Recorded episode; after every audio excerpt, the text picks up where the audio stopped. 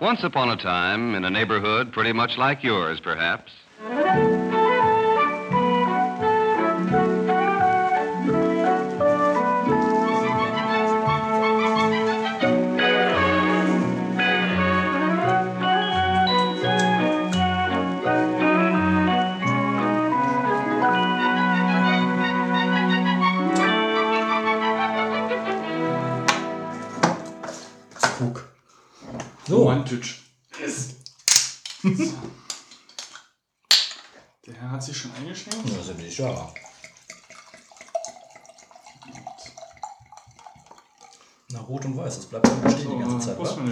Cheers. Prost, eigentlich viel eher. So, Aufgrund des Namens sollte man das schon. genau. Ne? Also ich, Konvention und so. ich hoffe, ihr tanzt schon vor dem Volksempfänger. Wir essen jetzt Pizza und fangen mal an zu schnacken. War das jetzt seine offizielle Eröffnung der ersten äh, Prostcast-Folge? Nee, die offizielle Eröffnung war eben. Die haben den Umbau noch live mitgekriegt. Das ist auch alles gut so. Schön transparent. Um. So. Ähm, was nehmen wir denn für ein Thema heute? Na, Sag du deins vor, dann schlage ich meins vor und dann schlagen wir uns drum. Okay. Ja, ich wollte ja, also nicht aufgrund des Anlasses, steht schon ein paar Wochen auf meiner Themenliste, mal so ein bisschen über Bildung quatschen. Bildung. Okay. Schon mal ein geiles Thema. Und offen. Prost. Brot. Prost. Prost auf die Bildung. Achso, Prost. oh, Ne. Naja. Na, ich hatte halt so irgendwie mir überlegt, so was ähm, so im Großen, so ein diffuses Ding, Kunst im Internet. Schon wieder so ein Meta. Ja, Supermeter. So Boys over IP, weißt du?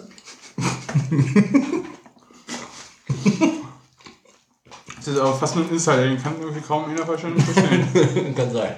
ja. Aber Bildung finde ich auch cool. Ich meine, haben ja Schnittmengen. Also ich glaube halt, Bildung, Naja, ähm. Schnittmengen, na komm, hast du, hattest du keinen Kunstunterricht? ja, schon. Aber ähm, das eine ist, ist, ist eigentlich eher das Wissenschaftliche und das eher andere ist das, Nerdy. das, das, das Kreative.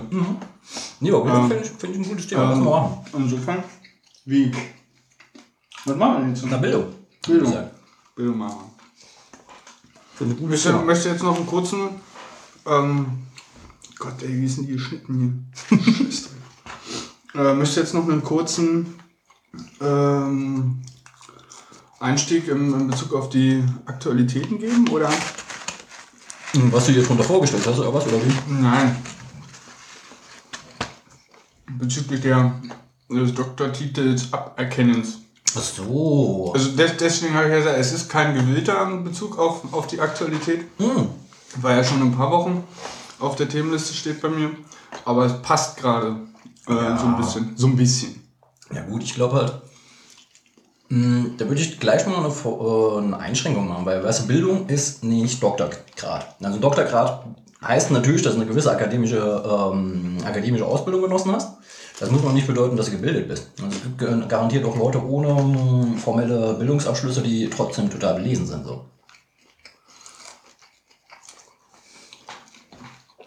Ja, aber das, der, der, der Doktortitel ist nun mal ein, ein, ein, ein, ein Aushängeschild für oder, oder ein, ein, ein großes Merkmal, dass jemand belesen bzw. gebildet sein könnte. Oder gut, jetzt hatte Ghostwriter hat. Auch das. Ja, schon. Ich glaube, vielleicht sollte man das Ding ein bisschen anders aufziehen. Okay. Dann machst du den Plan. Nee, nicht den Plan. Es geht halt einfach darum, weißt du, so. Es gibt halt irgendwie so eine, so eine, so eine Schnittmenge. Du, Bildung wird ja oft gleichgesetzt mit Intelligenz, was es eigentlich nicht ist. Bildung ist eigentlich eher äh, der, der Einsatz von Intelligenz, um sich halt ein gewisses, äh, um Wissenserwerb zu betreiben. Ja, Intelligenz ist, ähm, denke ich, Grundvoraussetzung, ähm, um das, um in der Lage zu sein, sich bilden, bilden Ja, aneignen zu können oder sich bilden zu können. Ja, da musst du halt immer noch überlegen, ist es die formelle Bildung, also die ähm, du durch die Institution, die du besucht hast, Schule, Universität und so weiter, dir ähm, beschafft hast mit Titel, ein Prädikat, ein Zertifikat dafür?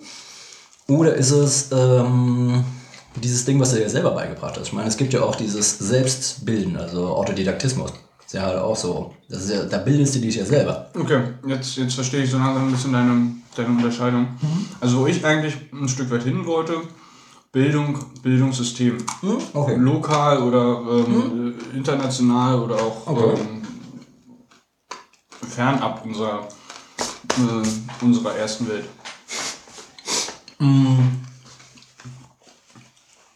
Mir läuft die Nase. Ich bin allergisch auf Doktortitel. Wir haben hier halt keine Mut-Taste, das ist halt alles irgendwie. Alles live. Passt alles. Ach, Nase putzen ist völlig okay. Nee, ähm, vielleicht sollten wir uns einfach drüber verständigen, ähm, mh, was genau Bildung ist.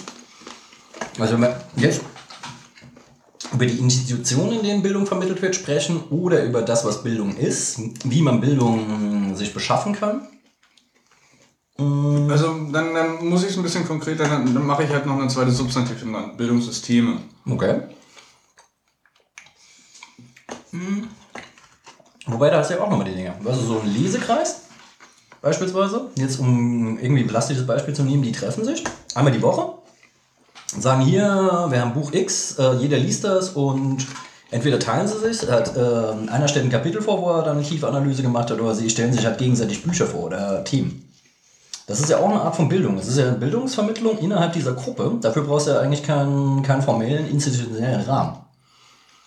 Ähm, Ist ja auch eine Form von ich, ich kann noch nicht so ganz, ähm, oder ich versuche mich da gerade ein bisschen zu, gegenzusträuben, wie du ähm, wie du es schaffst, Bildungssystem, so wie ich es meine, doch in, in einen ganz anderen Kontext zu setzen oder, oder unter das Wort System irgendwie noch was ganz anderes hinterzupacken.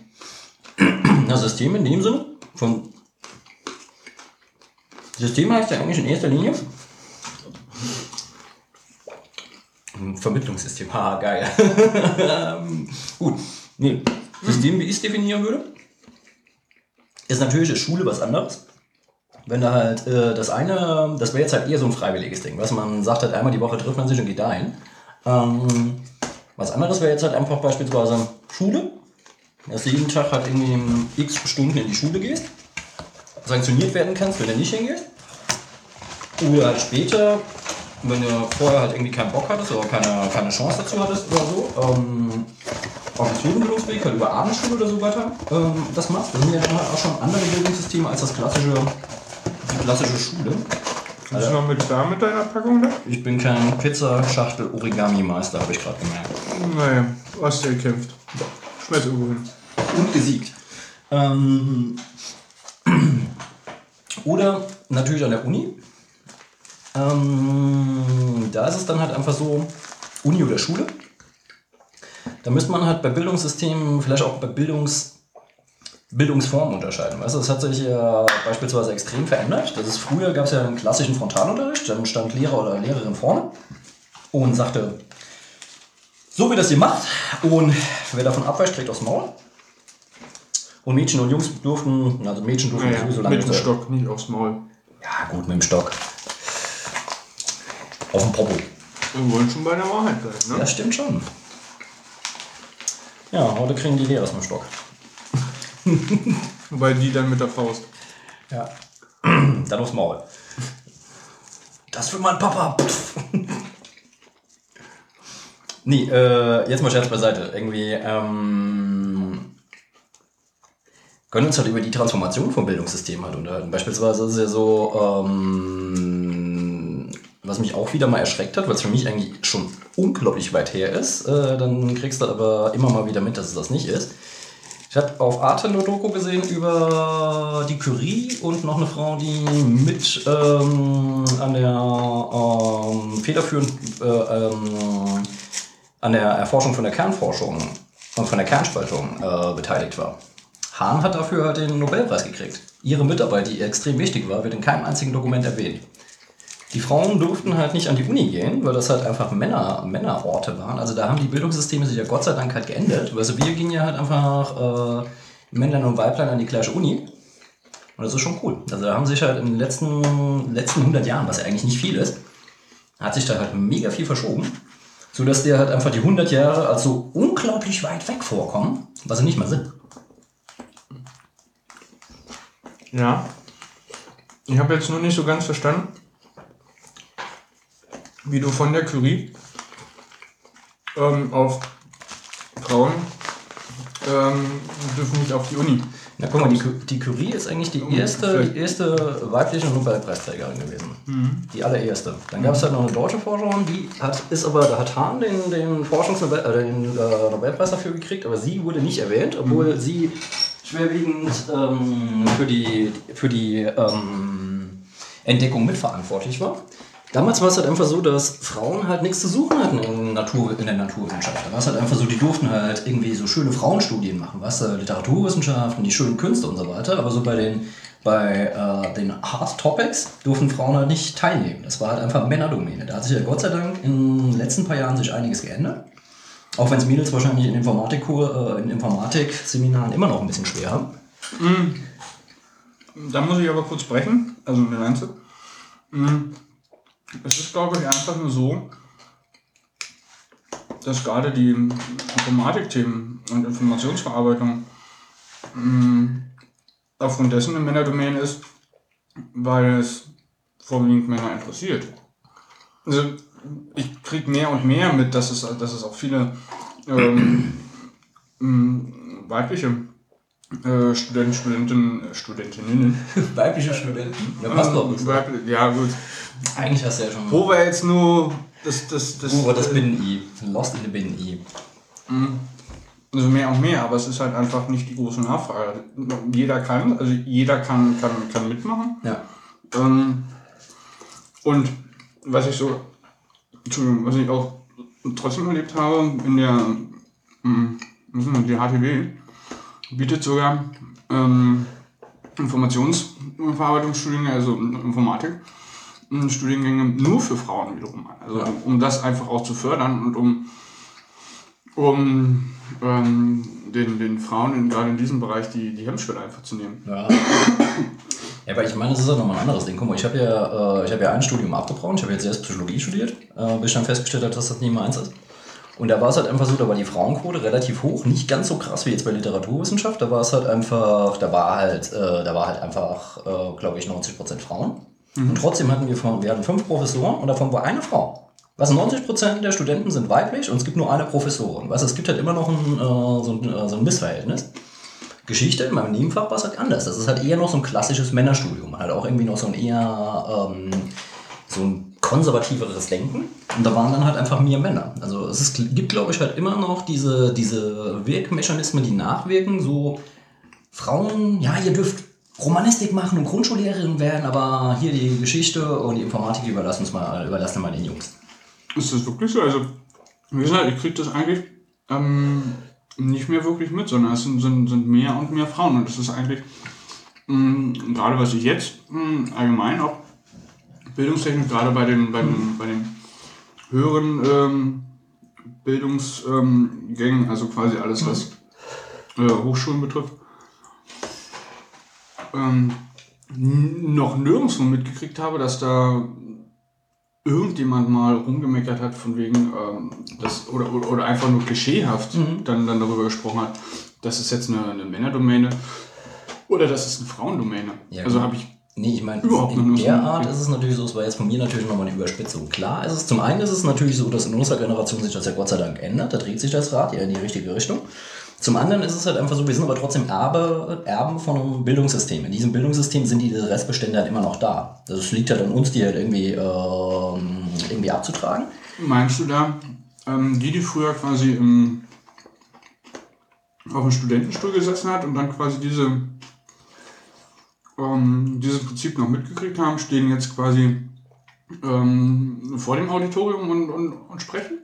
Ähm, ich glaube schon, dass halt einfach durch die, durch die 60er und die 70er natürlich extrem, sich extrem ähm, viel verändert hat, weil davor war halt universitäres Leben was extrem elitäres. Da war es halt einfach so, ist erst mit den 60ern sind die ganzen äh, Studien, äh, die BAföG-Geschichten eingeführt worden, dass auch Kinder aus sogenannten bildungsfernen Schichten dann auch äh, studieren konnten. Da hat sich natürlich ein bisschen was geändert. Da gab es dann eine größere Durchmischung und äh, eine größere Pluralität in den, äh, in den Studenten, die dann studiert haben. Es ist aber trotz allem immer noch so, wir sind halt Erben von dem Bildungssystem. Dann hast du halt noch so alte Knöpfe, die ist es, da ist es halt einfach so, die sind gewohnt, ich bin der Professor und ganz erhaben. Äh, heute ist es halt einfach so, die jungen Professoren, die sind relativ lässig, weil sie sprechen meistens auf Augenhöhe. Du weißt halt einfach, die sind halt in ihren, äh, in ihren spezifischen Teams sind sie halt Koryphäen im besten Fall. Und das macht auch Spaß, mit denen zu studieren. Also ich hatte halt glücklicherweise halt viele junge Studenten, äh, viele junge Dozenten und äh, habe mir die, glaube ich, auch irgendwie unbewusst ausgesucht. Also mhm. Das fand ich eigentlich ganz gut. Aber ähm, es gibt trotzdem, glaube ich, noch diese Strukturen. Und ich meine, das wird sowieso äh, nicht offen ausgesprochen. Weil es sagt ja heute keiner mehr, hier, Mädel, da hast du nichts zu suchen. Weil ich glaube, die, die Aus, äh, Ausschlusskriterien sind ja subtiler geworden. Weiß ja jeder, äh, wenn er sich heute halt wieder Prüdele aufführt, äh, dann kriegt er einen Shitstorm so.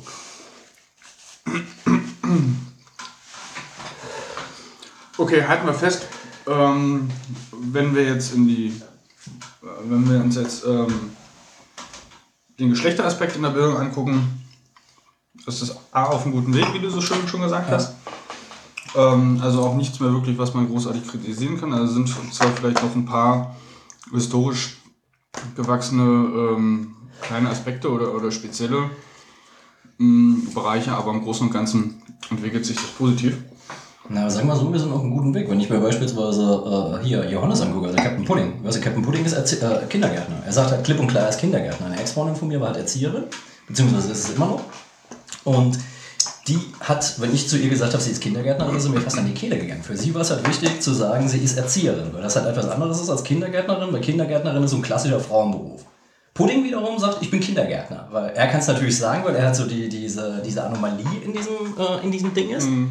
Ähm, das finde ich halt cool, weil, guck mal, im Endeffekt ist es so, dass die meisten Kinder in der, in der frühkindlichen Prägung, die haben halt fast nur weibliche Pädagogen.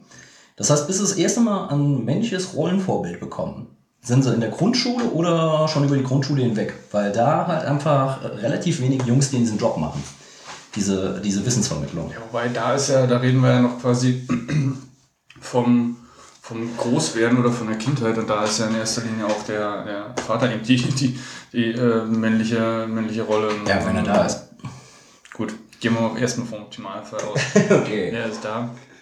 Ähm, aber lass uns mal von, von, von, dem, von dem Geschlechterunterschied äh, weitergehen zu dem eigentlichen Punkt, der mich interessiert, weil jetzt bin ich auch fertig mit Essen. Jetzt äh, kann ich auch ein bisschen mehr erzählen. Genau. Zuerst mal trinken. Also mir geht es geht's eigentlich vorwiegend bei diesem Thema mal, mal darum zu beleuchten. Also dass das. Wir haben ja immer noch äh, ein paar Bundesländer und äh, Bayern ist ja da gerade sehr hart am Kämpfen, äh, was jetzt, was, ist, was die, die Studiengebühren betrifft. Ja. Ähm, mich interessiert halt einfach auch das, das, äh, das, der, der Punkt, für Bildung bezahlen, ja oder nein? Wenn ja, wie? Hm, wenn ja, in welche Richtung? Ja. Na, das ist halt ein schwieriges Thema, wenn du dir das halt einfach anguckst. Es gibt halt, äh, im angelsächsischen Raum ist es halt völlig normal, wenn du auf eine hohe Uni gehst, dann musst du dafür bezahlen und zwar nicht wenig. Das ist natürlich etwas, was schon mal einfach durch äh, Kapitaleinsatz einen Haufen Leute ausselektiert, ist klar. Wenn du dir halt einfach die Studien anguckst, wie die, Bill, äh, die, die Gelder, die für ähm, äh, Studiengebühren verwendet worden sind, da ist ja unglaublich viel versackt versickert. Weißt du, wenn, äh, wenn halt irgendwie die Studien, die Studiengebühren dafür benutzt werden, halt Prachtbauten an die Uni zu bauen, äh, es aber bei den Studenten nicht ankommt, finde ich das ziemlich beschissen. Ich meine, ich kann mich daran erinnern, dass ich an der FU äh, ab und zu im Politikseminar im zugigen Saal gehockt habe, der, äh, der, der, der Kurs viel zu voll war. Hm. Der Dozent aber halt einfach wusste, die Leute brauchen die Scheine. Also hat er den, eigentlich war das, äh, das Hauptseminar mit maximal 40 Leuten angesetzt. Wir haben mit 120 da gesessen. Weißt du, da sitzt er halt auf der, auf der Treppe und sitzt im Zug und das ist nicht, nicht so geil. Wenn halt die Kohle eingesetzt werden würde, dass du mehr Räume und mehr Dozenten hast, wäre ich völlig d'accord damit, dass, äh, dass halt mehr Geld eingesetzt wird. Im Endeffekt ist es aber halt einfach so, ähm, Leider werden ja die Leute, die dafür bezahlen, meistens nicht gefragt, wie das Geld verwendet wird. Genauso wie mit der GEZ. Weißt du, ich würde ja gerne GEZ zahlen, wenn ich nur Arte bezahlen dürfte. Über Deutschlandfunk, das wäre für mich ja völlig okay, äh, okay. Das Problem an solchen Abgaben ist halt einfach, dass du nicht über den Verwendungszweck entscheiden darfst. Ja, es kommt halt in einen großen Pot und irgendjemand anders entscheidet dann darüber, ähm, wie es aufgeteilt wird und wer es bekommt. Ja, dann ist nochmal die Frage, bezahlen wir denn die Bürokratie, die entscheidet, wie das Geld verwaltet wird? Mit, tun wir. Mm, Jein, also bei den, ich weiß jetzt nicht genau, wie es, wie es ist, wenn, wenn du Studiengebühren bezahlst, ob es da quasi zwei Parts gibt. Also einmal wirklich diese Studiengebühren, die müssten ja glaube ich um die 500 sein oder 500 sein. Ähm, plus dann nochmal so eine, so eine Art Semestergebühren, die ich ja beispielsweise zahle. Ja. Ähm, da geht vorwiegend, zumindest nach meines Erachtens, das Geld zum einen äh, für, für, für den Fahrschein drauf und zum anderen natürlich für Verwaltungs, Verwaltungsorgane.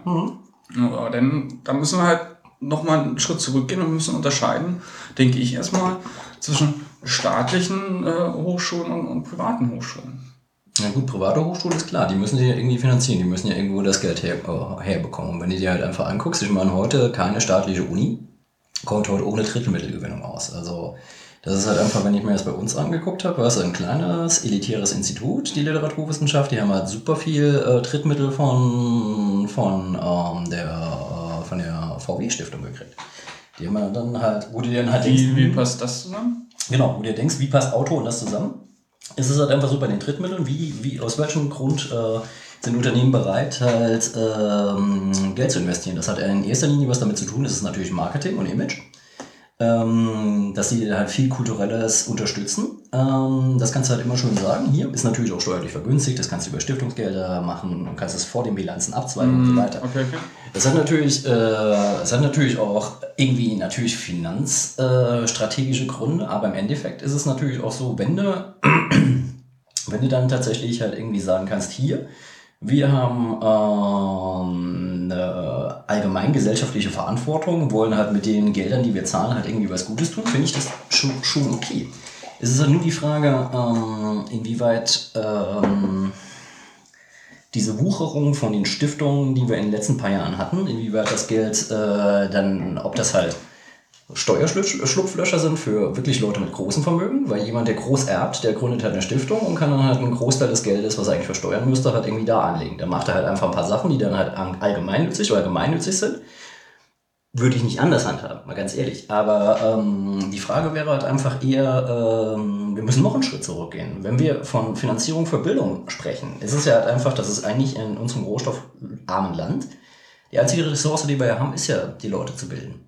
Und dafür wird einfach viel zu wenig Grundsätzlich Geld. erstmal oberste Priorität. Ja, und dafür wird einfach viel zu wenig Geld in die Bildung investiert. Wenn du dir halt einfach, äh, jetzt kommt nochmal der alte Pazifist in mir durch, wenn du, äh, wenn du dir halt einfach unseren Verteidigungsetat anguckst, der nicht nur, der, nicht nur noch der Verteidigung dient, und einfach den Bildungsetat anguckst, das sind, das ist David und Goliath. Ja, gut, ich kenne die Zahlen nicht, ich kann es mir aber vorstellen. Das ist ganz klar. Wo ich eigentlich hin, hin wollte, ist, also ich meine, gut, wo die Gelder herkommen und ähm, also jetzt die Drittmittel Ja. und wofür die verwendet werden, ist, ist die eine Sache. Aber grundlegend mal die These in den Raum gestellt. Ähm, wird die Bildung dann nicht qualitativ besser, wenn man dafür bezahlt? Ich glaube, das ist so ein klassisches marktpsychologisches Ding. Wenn etwas teurer ist, wenn ihr, äh, was, warum kaufst du Marken, die eigentlich von dem eigentlichen Nutzwert? Du könntest Ja. No-Name-Klamotten nehmen, die hatten die gleiche Funktion. Das ist halt einfach, das hat was mit, das hat was mit symbo- symbolischem Kapital zu tun. Ähm, ich kann mir gut vorstellen, ähm, ich sehe es ja, ich glaube, es kommt auch immer noch drauf an. Ich habe es ja bei mir gesehen, weißt du, ich wusste halt einfach, ich kann nur ein einziges Mal studieren und habe das Ding halt durchgezogen. Mir war Bildung halt extrem wichtig so.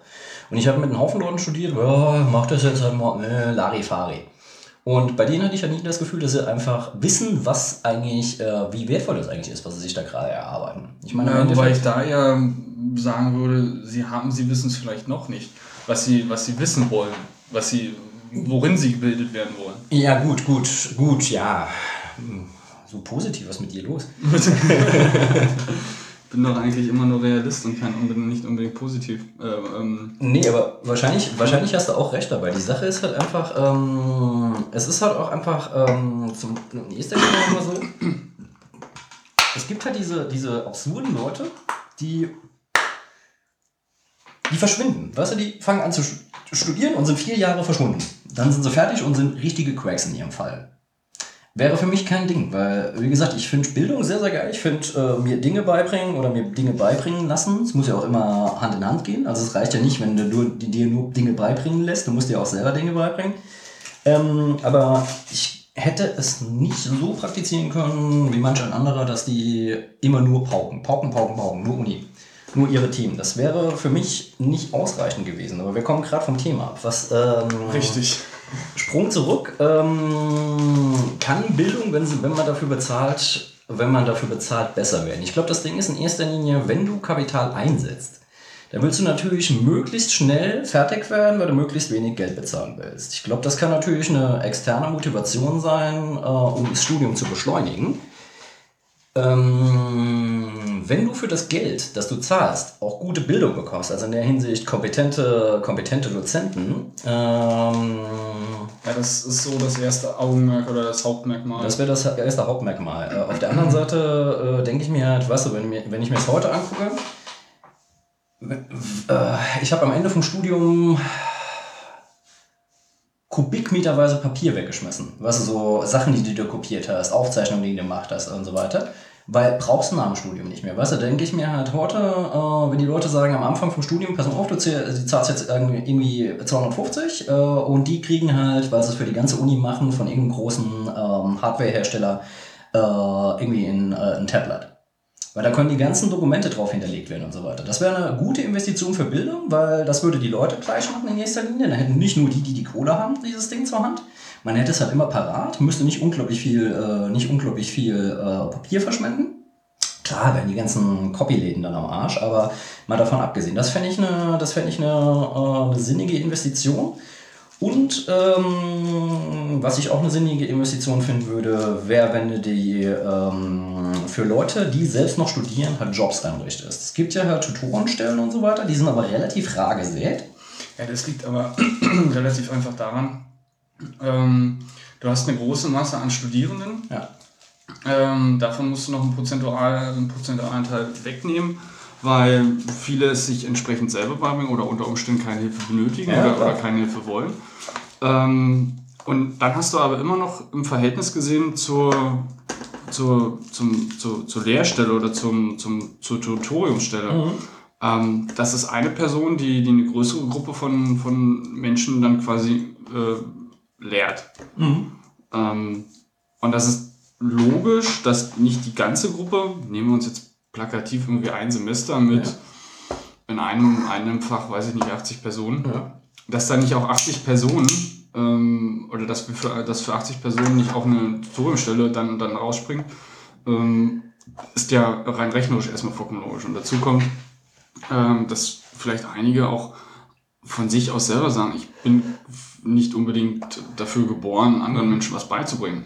Gut, aber mal abgesehen davon, guck mal, es ist ja mal so, dass es halt ähm, außer einem Prozentsatz von jetzt sagen wir mal 10%, wo die Eltern wirklich so dick Patte haben, dass, äh, dass die äh, Jungs und Mädels im Studium nie arbeiten müssen, ähm, sind ja die Leute schon irgendwie ähm, interessiert an einem Job. Und wenn du einen Job an der Uni machen kannst, also dass du nicht noch zusätzliche Farbige hast, äh, ist das ja schon ganz interessant. Und wenn du dann das aus dem Pot schöpfen, schöpfen kannst, weißt du, die Leute sind ja eh vor Ort, die wären dann auch bereit, vielleicht für eine nicht ganz so pralle Bezahlung dort zu arbeiten, weil sie halt nicht so viel Fahrwege haben. Und im Endeffekt ist es ja halt einfach so, das wäre halt auch für Bildung gut.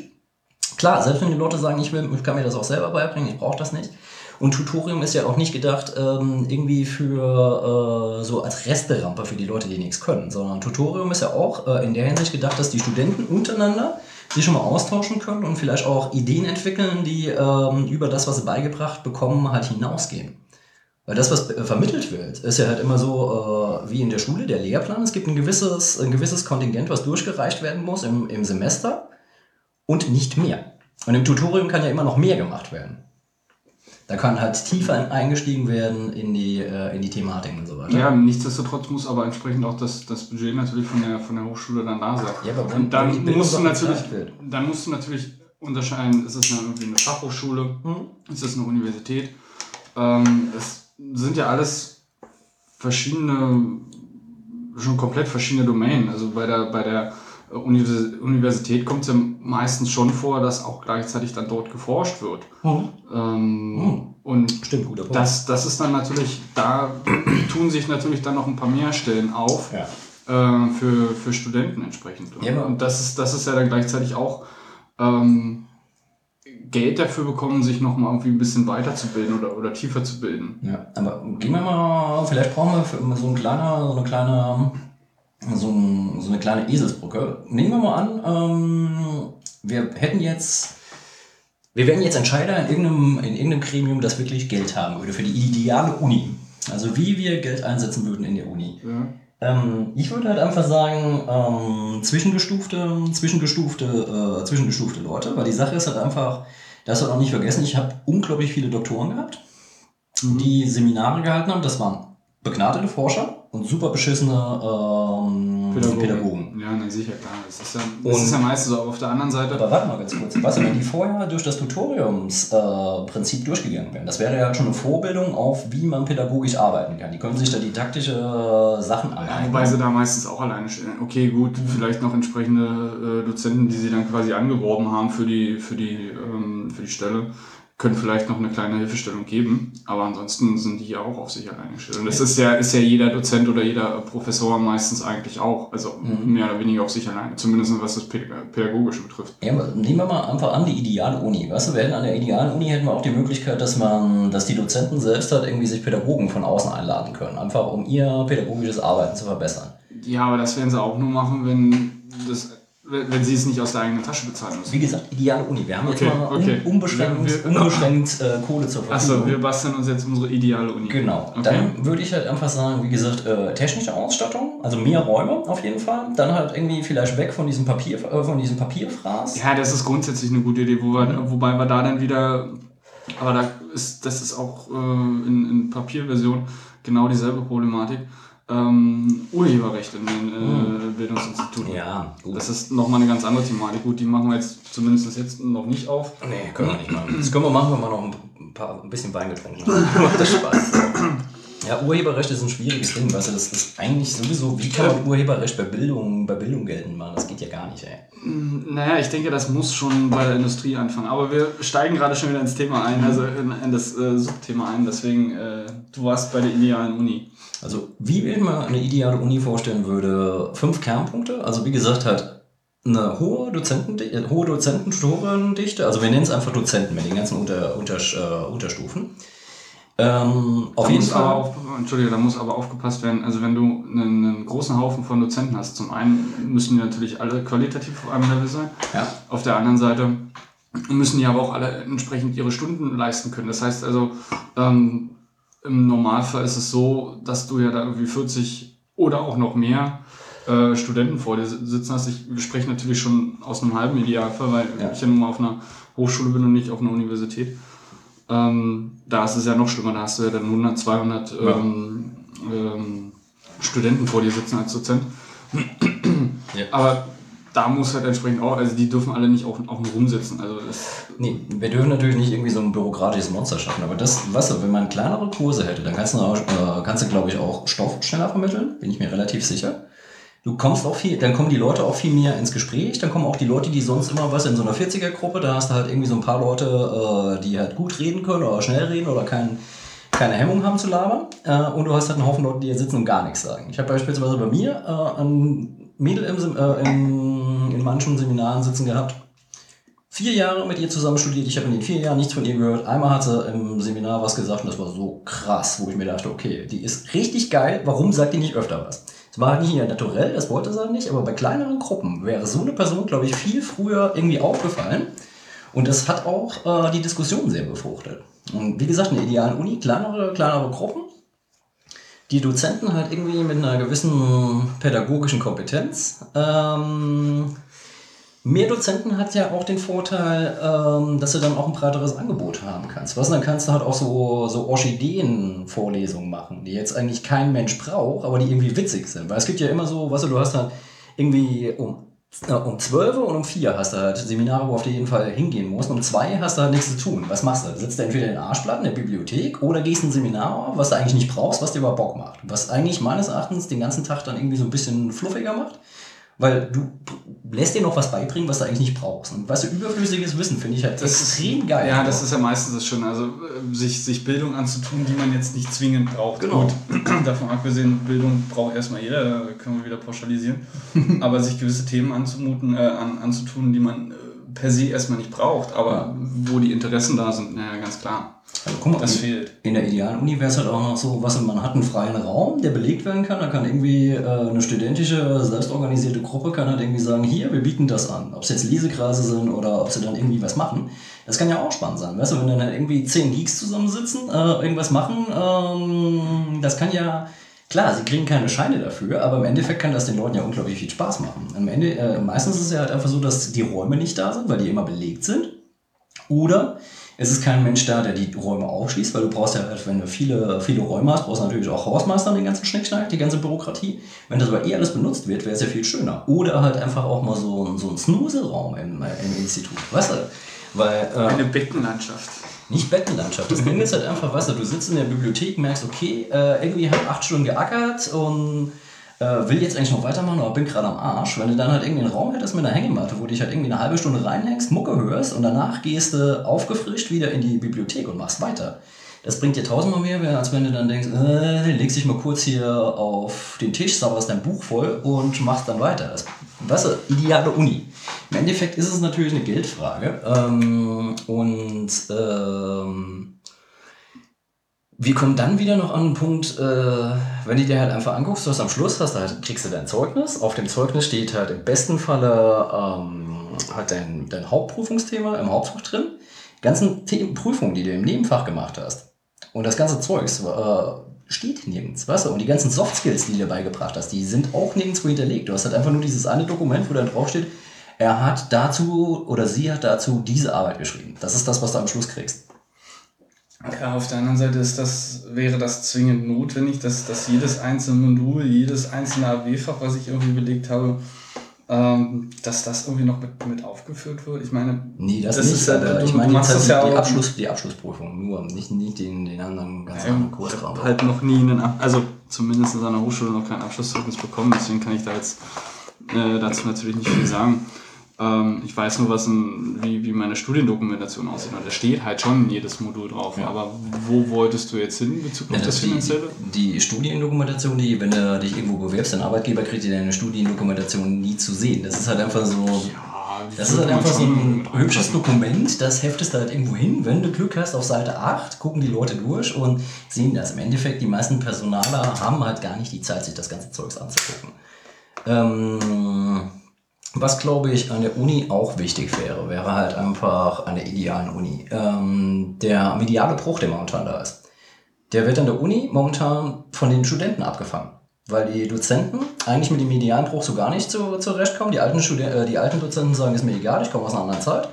Ähm, die mittleren versuchen das dann halt irgendwie noch zu machen, ist aber eher meistens halbgar, was sie machen. Und die, die Studenten müssen es dann halt aber einfach abfangen. Ich meine, ich habe noch Seminare gehabt, da wird nicht mit Beamer gearbeitet, wir haben noch einen Overhead-Projektor gehabt, weißt du?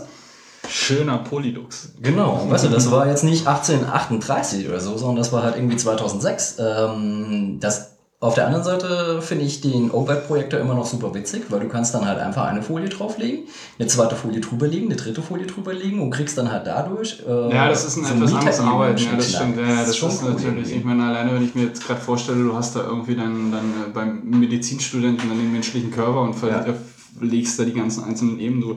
Klar, logisch. Aber auch das kann man alles äh, digital lösen, davon mal ganz abgesehen. Klar, da ist aber halt auch nochmal die Frage vom Geld. Weißt du, wenn du vorne stehst beispielsweise. Richtig, und das fällt meistens dann auf den Dozenten an sich erstmal zurück. Und das kriegt er wahrscheinlich nicht irgendwie noch zusätzlich beim, beim Gehalt irgendwie immer noch Geld für ein Notebook kaufen oder weiß der Geil. Genau, oder äh, den Umgang dafür. Weißt du, die Sache ist, dann hast du halt irgendwie den Studenten, der sich leisten kann, der steht dann da vorne, ähm, geht mit Bluetooth äh, mit seinem Pad an, äh, an den Beamer, steht da mit dem Pad und macht das halt wirklich schön. Das ist gut anzugucken, macht auch einfach Spaß, aber es ist halt einfach so, er hat die Ausstattung, er kann das oder sie. und äh, die anderen eben nicht. Weißt du, und wenn alle irgendwie die technische Gleichausstattung hätten, äh, wobei das schon wieder so. Das Äh, klingt nach technischer Gleichschaltung. das klingt so nach technischem Sozialismus, genau. Ja, ja. Ähm, nee, das ist aber nicht gemeint. Aber es ist kein schlechter Gedankenansatz, das stimmt schon. Weißt du, es muss ja nicht sein, äh, pro Seminar, ähm, wenn es einen Beamer gibt, gibt es ein, äh, ein Pad. Weißt du, dann nehmen die Leute, äh, du kannst ja das Zeugs auf einen USB-Stick packen, äh, je nachdem mit was, äh, natürlich ist dann die Frage, haben die Leute zu Hause die, die, die Software, um das irgendwie aufzubereiten, ist auch nochmal das andere Ding. Aber angenommen, in der idealen Uni, der Student hätte die Möglichkeiten äh, und kann das dann so aufbereiten, dann wäre das schon sehr, sehr geil, weil wenn ich mir angucke, wie viele zähe Präsentationen ich gesehen habe, wo ich so nach 10 Minuten gedacht habe, so, ich bin nur aus Höflichkeit noch nicht eingeschlafen. Aber lag es dann da nicht vielleicht eher nicht unbedingt an der Präsentation an sich oder auch nicht am Thema, sondern vielleicht am Vortragen? Ähm, auch. Ich Es meine, ist- es ist Leuten gegeben und es ist, kann Leuten auch nicht gegeben sein. Äh, gut, es gibt Entertainer und es gibt Nicht-Entertainer, das ist klar. Aber die Sache ist, ähm, in der idealen Uni könnten wir dann auch irgendwie so äh, Bootcamps machen, äh, Für- für- Präsentationsbootcamps. für Präsentationen. So. Ähm, das wäre halt einfach auch nicht schlecht. Im Endeffekt klar, es gibt halt Leute, die, ähm, die sind halt per se halt ein bisschen schüchterner und die können sich halt nicht dahinstellen und einfach einen vom Lieder ziehen. Äh, ich beispielsweise bin halt ein Typ, mir ist es scheißegal. Also ich habe äh, noch nie mir eine Platte gemacht, wenn ich eine Präsentation gemacht habe, da habe ich halt die Präsentation gemacht und ähm, bin aber auch so, so ein Stegreiftyp. Also wenn ich mich mal verhaspel, dann verhaspel ich mich und kriege die, die Kurve halt schnell wieder. Und bei anderen Leuten ist es halt einfach so, die legen sich einen Plan fest zu Hause, die wissen ganz genau von Punkt A nach Punkt B und die haben halt eine Wegrichtung. Und wenn sie nur ein einziges Mal stolpern, dann sind sie völlig verloren und dann sind wir ganz ehrlich, wie ist es? Die sitzen in der Arena und die ganzen Leute auf den Rängen und wenn jemand mal verkackt, kannst du machen, was du willst. Wir sitzen da und auf den Rängen und sind schadenfroh. Das ist normal, das ist nun mal normal. Ja, das ist dann eher eine Grundeigenschaft des, des Menschen, die Schadenfreude. Aber es, es stimmt schon. Also natürlich ist da der Ansatz, äh, es ist Leuten nicht gegeben oder es ist Leuten gegeben, dass man da möglichst früh einfach äh, ansetzt und, und denen sowas, sowas beibringt. Das gehört ja auch ganz einfach zur Bildung. Und das muss ja nicht mal ähm, in, einer, in einer Hochschulzeit passieren, sondern es sollte ja eigentlich schon viel, viel früher passieren. Auf jeden das Fall. sollte ja eigentlich, ja gut, ich gehe mal von einer, von einer, weiß ich nicht, spätestens, spätestens äh, siebten Klasse oder sowas. Ja. Das ähm, sollte dann schon getan werden. Aber da kommen wir quasi wieder zu dem anderen Punkt, wo wir dann sagen, es gibt ja noch einen, einen Bildungsweg vor der Hochschule. Mhm. Es muss genauso beleuchtet werden. Und es gibt Und dann- einen Bildungsweg nach und neben der Hochschule. Weil es ist ja nicht so, dass es halt einfach, ähm, das ist ja immer nur eine Etappe. Es ist ja nicht so, dass du äh, an der Uni bist, danach bist du der, der bessere Mensch oder der abgeschlossene Mensch, sondern du bist ja danach einfach der gleiche Mensch mit, mit dem Titel. Im besten Fall. Und ähm, im besten Fall natürlich auch noch mit mehr Wissen. Das ist auch ganz klar. Also sollte zumindest so Und mit dem sein. Titel, den du behalten kannst. Wenn man denn die Doktorarbeit selber geschrieben hat. Ne? Ja. Das ist der, das ist der Hauptpunkt. Aber lass uns noch mal zu, dem, zu der eigentlichen Frage, ob Bildung, also wir gehen jetzt mal weg von der, ähm, von der utopischen Uni oder von der utop- utopischen Hochschule, ähm, sondern versuchen noch mal die Punkte auszuarbeiten oder beziehungsweise auszuarbeiten, ob es dann wirklich sinnvoll ist oder sinnvoller ist, für Bildung zu bezahlen. Ich meine, wir haben auch nicht nur äh, staatliche und private Hochschulen, sondern wir haben auch ganz normale staatliche Schulen und äh, äh, äh, private Schulen. Also erste bis 13. Klasse. Ja, es ist aber halt einfach die Frage. Guck mal, bei mir war es halt einfach so das Ding, ich habe ja im zweiten Bildungs Bildungsweg Abi gemacht. Hätte ich nicht dieses rückzahlungsfreie Schüler-BAföG gekriegt, hätte ich mein Abitur nicht machen können. Es ist halt einfach, es ist halt einfach eine, eine, eine Geldfrage. Es war für mich schon, es gab halt Mittel aus irgendwelchen staatlichen, äh, staatlichen Fonds, vom Erziehungsministerium wahrscheinlich, äh, die mir das Geld gegeben haben, dass ich dort zur Schule gehen konnte. Ja. Und das ist für mich schon, schon ein Riesenvorteil. Deswegen ist es für mich immer das Ding, ähm, dass ich so, wenn jemand sagt, hm, für Bildung bezahlen, graust mich immer so ein bisschen, weil das schließt halt unglaublich viele Leute aus, die die Kohle nicht haben. Wenn die halt einfach das Da Stipendiaten muss man ja ein bisschen früher dann anfangen, da Ja. gebe ich dir recht. Also das, das Grund, Grundkonzept in der freien Marktwirtschaft, was dir tagtäglich oder uns ja tagtäglich begegnet, ähm, wenn wir Dinge kaufen, wir überlegen und, und stehen da vor dem, vor dem, vor dem vor demselben Produkt, äh, nur mit einem unterschiedlichen Preis. Und wir, wir Ja. überlegen, nehmen wir jetzt die günstige Variante oder nehmen wir eine teurere Variante. In den meisten Fällen, und das wirst du bestätigen, ist es so, ähm, wenn du was Teures kaufst, kriegst du meistens eigentlich eine bessere Qualität ähm, und demzufolge lohnt es sich, äh, den, den, den größeren Preis oder den höheren Preis auszugeben. Ich, also ich, das, das Grundkonzept ist eigentlich gleich. Ich weiß, da gibt es wieder, wieder Ausnahmen und ähm, da kann man auch wieder überlegen und, und machen und tun und, und dagegen ähm, argumentieren. Aber ich glaube, der einfache Satz, Qualität hat ihren Preis, stimmt schon erstmal irgendwo, oder? Würdest du mir da zustimmen oder widersprechen? Ähm, ich würde dir widersprechend zustimmen. Äh, Das ist mir aber nicht einfach. Äh, das Ding ist halt einfach, ich tue mir ein bisschen schwer damit, mit Materielles und Immaterielles zu vergleichen. Und was halt noch wichtig ist bei der Sache, ist halt, Was meinst du jetzt mit materiell oder immateriell? Also ich eine meine, Jacke ist materiell, Bildung ist was Immaterielles. ja, es ist aber auch nichts anderes dann letztendlich als eine Dienstleistung. Also insofern Ja, muss man ja, muss man ja ja, irgendwo schon, ja. schon dann, dann gleichziehen und, und irgendwo ist, ist da eine Ähnlichkeit da. Ob ich jetzt nur ähm, eine Stunde auflege oder mir eine Jacke kaufe, das eine ist eine Dienstleistung, das andere ist, ist äh, letztendlich die Jacke, die mich warm hält.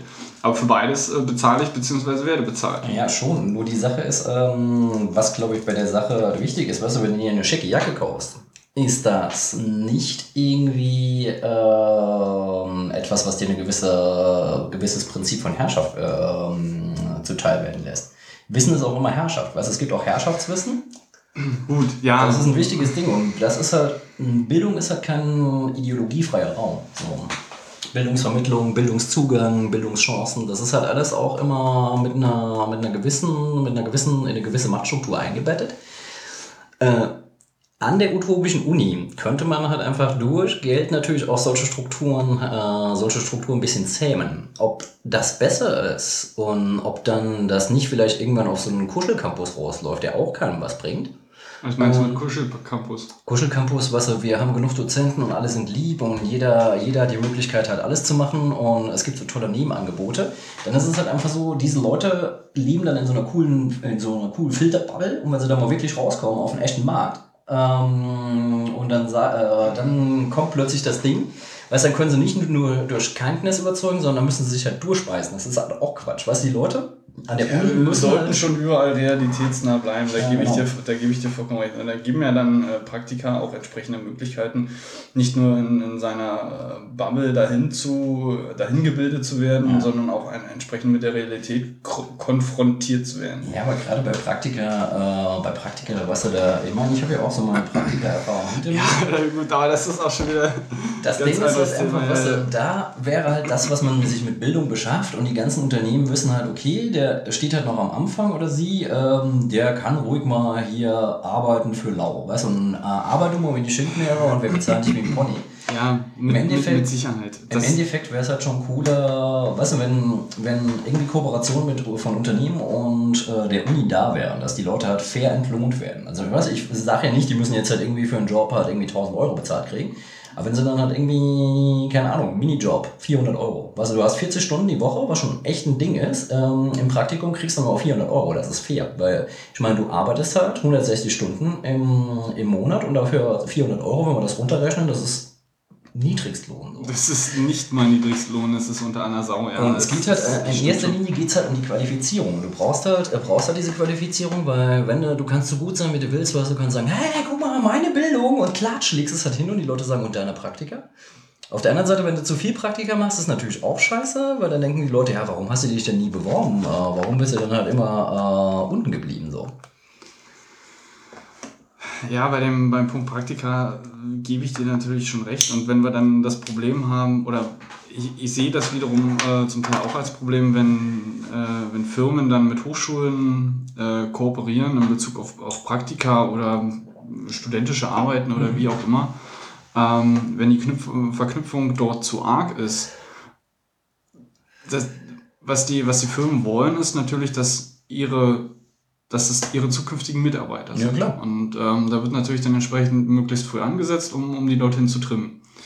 Was natürlich auch ein riesengroßer Fehler ist. Mhm. Weil dann, wenn, dann, dann wird quasi bestimmt, ähm, ab dem Punkt, wo ich mich entscheide, auf welche Uni ich gehe Mhm. oder auf welche Hochschule ich gehe, ähm, welchen Arbeitgeber ich später habe. Das ist natürlich genauso falsch. Gut, in der Hinsicht klar, wenn die, äh, ich meine, wir müssen auch noch mal unterscheiden. Guck mal, es gibt jetzt halt einfach ähm, das Problem auch noch von, dem, von diesem komischen Ranking. Wenn du jetzt halt einfach dir anguckst, die FU war mal Elite-Uni. Dadurch, dass ich so lange studiert habe, musste ich ja dann meinen Abschluss an der Elite-Uni machen, was lustig ist, was bei mir eigentlich eher Zufall war. Ähm, jetzt frage ich mich aber, ob so eine, ob so eine No-Name Wald- und Wiesen-Uni die Studenten schlechter ausbildet. Vielleicht bildet sie sogar besser aus. Ja, und da kommen wir wieder zum Punkt zurück, wo ich sage, ähm, Bildung ist im ersten Moment eigentlich oder, oder könnte so betrachtet werden. Ich möchte das auch nicht ähm, als einzige Möglichkeit darstellen. Ähm, Bildung ist nie, eigentlich oder könnte als eine Dienstleistung auch aufgefasst werden. ne? Und wenn wir das als Dienstleistung sehen oder wenn man es als Dienstleistung sieht, ist es nichts anderes, ähm, wie wenn ich meinen Steuerberater bezahle. Es, ist, es ist letztendlich eine Dienstleistung so und ähm, da kommen wir dann zum ganz normalen kapitalistischen Prinzip, wo man dann sagt oder wo man dann sagen könnte, eine höhere Qualität kostet natürlich mehr. Und das kann man sich ja auch relativ einfach erklären. Indem, wenn, wenn du sagst, du möchtest eine höhere Qualität von irgendeinem Produkt haben oder von irgendeiner Dienstleistung haben, heißt das, es steckt mehr Arbeit dahinter. Unter anderem mehr Forschungszeit oder wie auch immer. Und da ist es ja dann ganz klar, dass die auch irgendwo entlohnt werden muss. Und das machst du mit dem höheren Preis oder das wird mit dem höheren Preis gemacht. Gut, aber Gegenfrage. Ähm, die Sache ist, was, für, was ist für dich der Treibstoff, ähm, der dich dazu bringt, dir selbst was beizubringen oder dir selbst was, äh, dir was beibringen zu lassen? Was ist, was ist für dich die Motivation, die sagt, ich will das lernen? Das ist im Normalfall doch eigentlich immer nur zum einen Interessengebiet. Ja. Also es ist, es, es ist ein Thema, das dich als Mensch bewegt und das dich einfach interessiert. Also ich weiß nicht, müssten wir jetzt wieder anfangen, Interesse zu erklären. Ja. Aber es ist ja ein, es, es sind Themengebiete, die einen Menschen interessieren, die einen begeistern, wo es wo es Spaß macht, auszuprobieren, wo es wo es Spaß macht, Dinge zu schaffen, Ja. Dinge zu erschaffen oder eine Dienstleistung zu erschaffen oder Okay. äh, wie auch immer. Aber runtergebrochen würdest du sagen, der Treibstoff ist Neugier, oder? Ähm, das ist quasi das, was ich, äh, das ist das, was ich gerade gesagt habe, nur mit einem Wort. Ja, natürlich, klar. Das Ding ist, ich habe ja ähm, mal irgendwie in so einem Bildungsträger gearbeitet für ein halbes Jahr, wo wir so Konzepte entworfen haben für Beratung für ähm, Kids, die jetzt gerade Abi machen und dann anfangen zu studieren, weil es ja eine hohe Abbrecherrate gibt, weil die halt irgendwas anfangen zu studieren, weil Mama das so will oder weil sie das interessant finden oder aus welchen Oder weil sie immer. denken, es genau, interessant genau. zu finden. Oder denken, ja, das machen die anderen auch oder haben sich noch keinen Kopf gemacht. Im Endeffekt ist, glaube ich, die beste Bildung, die du haben kannst, meines Erachtens, äh, die Bildung, die neigungsgesteuert ist. Dass du das machst, auf was du Bock hast. Da wirst du gut drin. Weil wenn du etwas machst, auf was du Bock hast, Das musst du aber auch einem Menschen erstmal erklären. Ja. Du darfst das machen, worauf du Bock hast. Ja. Also du, du darfst dir das beibringen lassen, worauf du Bock hast. Das ist ja auch noch ein ganz großer Punkt. Und das ist, glaube ich, auch was, was, was eine, eine normale Schule, quasi der, der verpflichtende Teil der, der, der, des Bildungsweges eigentlich auch ausmachen sollte oder, oder das Ja, schaffen auf sollte. jeden Fall. Das äh, einem, aus einem Menschen herauszukitzeln, ähm, da- das zu wissen, was er, was er machen will, was ihn interessiert, wo, zu welchem Thema er neugierig ist. Mhm. Also ich habe halt einen Dozenten gehabt bei mir an der Uni, bei dem habe ich das Einführungsseminar gehabt. So vier Stunden in der Woche. Da ging es ja darum, was ist eigentlich Literaturwissenschaft. Der Typ ist der totale, das totale Überpoen. Also ich habe in, dem Seminar- in dem Seminar gesessen, wenn ich 20% von dem, was er mir erzählt hat, verstanden habe, war ich gut. Was aber bei dem Typ jedes Mal hängen geblieben ist, ich bin aus dem Seminar raus und ich war hungrig. Also es ging darum, er hat irgend, irgendwas ist haften geblieben, irgendwas, irgendeine Figur, irgendetwas ist haften geblieben. Und ich habe dann zu Hause nachgeschlagen. Der Typ ist, hat es halt wirklich geschafft, ohne dass er guter... Das meinst du mit hungrig? Entschuldigung, ich habe den ersten Moment äh, ja, hungrig Gut. Ja, genau. Äh, muss man essen. wissenshungrig. Das Genau, jetzt noch, dass genau. ich dachte, hey, geht der jetzt in die Mensa? War, Genau. es jetzt nur, war es jetzt irgendwie Vormittagsunterricht? Nee, nee, nee, nee. Dann hätte ich es dir einfach erklären können, aber das meinst du mit hungrig. Mit Okay. Wissenshungrig. So. Okay. Und äh, da war es halt einfach so, der Typ war echt ein beschissener Pädagoge. Brillanter Forscher, beschissener Pädagoge. Aber ähm, Wie hat das dann gebracht, dich, äh, geschafft, dich neugierig zu machen? weil er selber neugierig war. Okay. Und er konnte es, äh, er hat es halt, es hat halt abgestrahlt. Es war halt einfach so, Der Typ eh viel zu krass, ein ganz langer Typ, immer so verwuschelte Haare, die Beine so dreifach übereinander geschlagen, wie kein Mensch es kann. So lange Hände und immer mit den Händen geredet. Und weiß mal, bumm, über das und das und das und das und hier und äh, mm, Verbindung gebastelt. Und du denkst dir, boah, krass.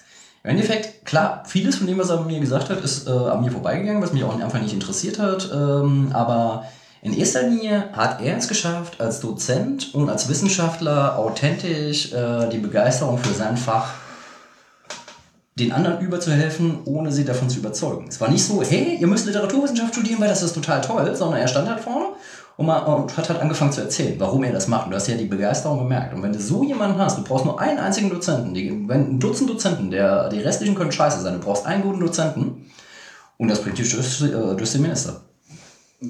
Ja, das kenne ich auch aus der Schulzeit. Ich meine, du hast immer irgendwie äh, Lehrer gehabt und dann auch später Dozenten, ähm, die du immer in die Tonne treten konntest. Ob das jetzt nur unbedingt immer, weil meistens sagt man ja, die Schüler sind der Schuld, der Lehrer kann ja dafür nichts oder der Dozent kann nichts für. Ja. Ja, es ist schon so. Also es ist, sind immer unterschiedliche Menschen, die da vorne stehen. Und äh, die haben natürlich auch unterschiedliche Eigenschaften. Und manche Dinge können sie besser, manche können sie schlechter. Schmeißt jetzt die Zigaretten hier runter. Und das Schwächeanfall oder wie? Nee, nee, nee. Schwerkrafttest. Oder gucken, ob noch alles okay ist. Da kommt jetzt angewandt, jetzt- angewandte Physik. Jetzt kommt der Naturwissenschaftler in Genau, Küche. genau. Mhm. Übrigens, Naturwissenschaftler, fällt mir gerade was ein. Ähm, kennst du diesen einen Typen, der glaube ich auf ähm, in irgendeinem bayerischen Regionalprogramm, der ist Physiker oder Mathematiker, so ein Typ mit Bart, ein ganz wuseliger, der dann halt in irgendeinem dritten dir alle möglichen Phänomene erklärt. Ich habe keinen Fernseher. Du hast keinen Fernseher, okay. Ähm, fuck. Da kommst du jetzt nicht mehr raus. Nein, ich kenne ich kenn ihn mit Sicherheit nicht. Aber das, äh, da schlägst du eine schöne Brücke. Dann äh, durch die ähm, durch das, das Medium Internet und was da alles mitgewachsen ist. ja. Ähm, ja, wobei Kommst du- ja klassisch, noch klassisches Fernsehen war. nein, ich meine, ich meine Bildungsvermittlung Mhm. über den Bildschirm. Ja, klar. Da, da wollte ich ja gerade hin. Guck ähm, guck was ja, das- was, Das ja, Ding ist aber auch schon uralt, wenn du dir anguckst, es gab früher Funkkolleg. Also das äh, nicht Funkkolleg, sondern halt einfach Funk. Weißt du, du hast da, hast deine Unterrichtsunterlagen hast du gekriegt, äh, dann hast du zu einem bestimmten Zeitpunkt hast das Radio angeschaltet, hast deine, ähm, deine Seminare quasi übers Radio gemacht und dann deine ja, das ist dann angelehnt an Telekolleg oder was? Ja, genau. Okay. Telekolleg ist quasi die Weiterentwicklung von Funkkolleg. Okay. Also ist eigentlich schon schräg. Also im Endeffekt ist es nicht so, dass das Internet jetzt halt irgendwie das ganz neue Ding ist, sondern es greift halt lustigerweise Ich auf wollte ja, ich wollte ja, ich wollte ja woanders hin, was ja auch schon äh, äh, in der Vergangenheit nicht selten diskutiert wurde. Ähm, müssen, wo wir jetzt hier wieder beim Punkt äh, Hochschulen sind, ähm, müssen Dozenten dann eigentlich noch in die Uni kommen, weil du kannst ja mittlerweile ohne Probleme eine Vorlesung streamen, Ja. du kannst die, die mitschneiden, die kann sich, ähm, die können sich asynchron angeschaut werden, on demand dann irgendwo, irgendwann irgendwo. Ich meine, wenn, wenn du dann einen wie mich da hast, der gerne in der Nacht lebt und nicht unbedingt im Tag, ähm, dann kannst du sowas ohne Probleme machen. Aber dann ist es doch eher die Frage, muss der Student kommen, nicht der Dozent, weil der Dozent ist notwendig. Auch wenn der. Habe ich gerade Dozent oder habe ich Student Du gesagt? hast Dozent gesagt. Okay, also. Dozent sollte natürlich kommen. So. Ich meinte natürlich die Studenten. mein Fehler. Ich meinte natürlich die Studenten, ganz klar. Nee, das, Ähm, das wäre auf jeden Fall möglich. Was ist, ist auf der anderen Seite, ist natürlich auch das Ding, du hast ja ähm, nicht immer die Möglichkeit, alles zu machen. Manchmal an der, an der FU hast du ja das Problem, das ist ja keine klassische Campus-Uni. Das heißt, du hast mitunter auch relativ viel Wege. Große Wege, ja, und die kann man sich unter Umständen sparen. Und eine halbe Stunde vom einen Institut zum anderen zu hetzen, Ja, na, das sicher ist schon klar. echt ein Sicher Ding. klar. Und dann können wir noch viel weitergehen. Also wenn man es irgendwie so hinkriegt, technisch ist es ja machbar. Es fehlt halt nur am finanziellen. Mhm. Wenn wirklich jede äh, Vorlesung irgendwie dann, dann äh, äh, auf Video aufgenommen wird, ähm, in ein Portal rein und dann können es sich sogar Menschen angucken. Ich meine, das wird ja zum Teil ja heute schon so gemacht. Die, die Dinge sind öffentlich, stehen öffentlich zur Verfügung. Mhm. Ja, sollten können, sich, können, sich, können sich Menschen angucken, die halt quasi jetzt nicht in dem Studiengang sind, sondern irgendein Ga- dahergelaufener, der sich einfach für das Thema interessiert. Ja, kann sich dann entsprechend diese, Ja. diese Dinge Ja, angucken. Bildung sollte sowieso niemals in einer Paywall verschwenden. Also das ist halt einfach. Also, Ja, was, was, was, ist denn, was sind denn jetzt Studiengebühren? Das ist eine Paywall. Äh, ja. Weißt du? Also, äh, wenn, wenn du jetzt so schon äh, das Was, anfängst. was, ist ein, äh, was ist Abitur? Abitur ist in, auf einer abstrakten Art äh, auch eine Paywall. Du darfst nur studieren, wenn du Abitur hast. Weißt du, es gibt halt viele Leute, die wahrscheinlich Hunger hätten. Ja, aber wobei, wobei der, der Vergleich dann doch schon, denke ich, sehr stark hinkt, weil Fakt ist auch, du kannst, ich meine, wenn du zu einer Uni kommst und du kannst nicht lesen und schreiben und rechnen, äh, weißt du, also das sollte schon irgendwann vorher mal vermittelt werden. Das ist, jetzt weißt du? aber, das ist jetzt aber eine Zuspitzung, Ja, das ist die eigentlich von mir kommen sollte. Na- Natürlich ist das zugespitzt, das ist ja ganz klar. Aber Fakt ist auch, dass, dass irgendwas, also dass Bildung auch gestaffelt werden muss. Einfach niveautechnisch gestaffelt werden muss, auch mit dem, mit dem Alter natürlich, so wie es gemacht wird. Aber guck mal, das es ist kann ja schon vollkommen ja sein, dass sinnvoll. Erna, Erna Müller, die Putzfrau und Hausfrau ist, äh, trotzdem Bock hat, sich halt irgendwie, ähm, sich irgendwie für Meeresbiologie Ja, natürlich, und das, das, das meinte ich doch. Und wenn dann entsprechende ähm, Mitschnitte von den, von den Vorlesungen im Netz frei verfügbar sind, naja, warum denn nicht? Ja. Also- warum, warum gibt es so dann so viel äh, Dokumentation im Fernsehen? Es kommt doch nicht, äh, es ist doch nicht, weil äh, wir so unglaublich viele Dokumentarfilme haben, die halt irgendwie äh, denken, ich muss das jetzt machen, sondern es ist ein Interesse bei den Leuten da. Die haben halt Bock, sich das anzugucken, weil es halt einfach die Zusammenhänge der Welt irgendwie erklärt. Ja, wobei, wenn wir uns jetzt da wieder solche Spezialfälle wie beispielsweise Galileo angucken, also das hat jetzt nicht mehr so viel mit Bildung zu tun. Die Hey. zwar, sie hätten den Bildungsauftrag, aber Hat Guido Knopp eigentlich einen Doktor? ich habe keine Ahnung. Weiß ich nicht. Ähm, und das ist einfach der Punkt. Also du kannst, du kannst das Bildung, so wie wir sie schriftlich ja schon irgendwie in Wikipedia und überall im Netz finden, Ja. dann entsprechend auch so nochmal auf eine andere Art und Weise zugänglich Ja, machen. guck mal, Wikipedia ist doch ein, äh, super guter Punkt, weil Wikipedia, ich bin neulich überrascht gewesen, dass das Ding erst zehn Jahre alt ist. Das heißt, ich benutze Wikipedia quasi schon seit es es gibt. Das ist halt total schräg. Und äh, da ist es halt einfach wirklich, ähm, da kommen wir wieder an den Punkt von Herrschaftswissen. Es ist halt aufgebrochen. Es sind nicht mehr nur elitäre Zirkel, die dann über, über Bildung verfügen können, über die Bildungsressourcen, sondern x-beliebige Leute. Wobei auch nicht x-beliebige Leute, und da kommen wir wieder eigentlich zu einem ganz anderen Thema, was wir aufmachen. Ähm, ich habe ja jetzt aufgrund des, der, der Ausarbeitung von dem, von dem Businessplan, habe ich ja mal recherchiert. Ähm, es sind momentan, ich weiß nicht, ob es die weltweite Zahl ist oder die, die Zahl für Deutschland, ähm, 72 Prozent haben die Möglichkeit oder, oder haben zu Hause oder, oder gehen ins Internet. Okay. Gehen ins Internet. oh. Ähm, und da sind wir auch noch lange nicht bei, bei allen. Das ist auch der Punkt. Aber da kommen wir, kommen wir wieder auf ein, ein ganz anderes Thema. Ich denke, das wird mit den nächsten äh, fünf Jahren oder, oder ja, ja, doch fünf Jahren, dann doch auch nochmal äh, in Richtung 100% gehen. Ähm, aber lass uns bitte nochmal, ich versuche es nochmal, ähm, zu, dem, zu der Qualitätsselektion gehen, wenn es darum geht, Bildung bezahlen oder eben nicht bezahlen? Oder kann ich, kann ich ähm, Bildung, die ich erhalte, mit ähm, einem finanziellen Aufwand qualitativ besser gestalten? Die Antwort ist ganz einfach, ja. Ähm, es ist halt nur die Frage, ähm, ist die Bereitschaft da und ist bei den Leuten, sind bei den Leuten die Mittel vorhanden, dass einfach. Also es gibt bestimmt Leute, die bereit wären zu zahlen, aber nicht das Geld haben.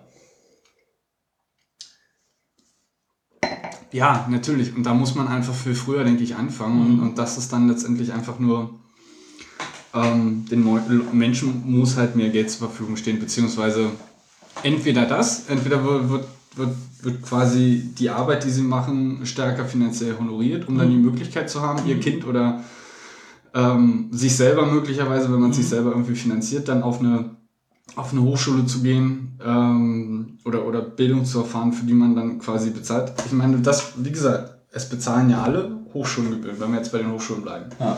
Ähm, wobei das eine sind halt ähm, Hochschulgebühren und das andere sind halt irgendwie Sem- Semesterbeiträge oder Ja. Semestergebühren. Und das sind, das sind die individuellen äh, Beiträge, die halt jede, jede Hochschule oder jede Universität für sich erhebt. Und dann gibt es halt die, die ganz normalen Studiengebühren, die jetzt noch ein paar äh, Bundesländer machen.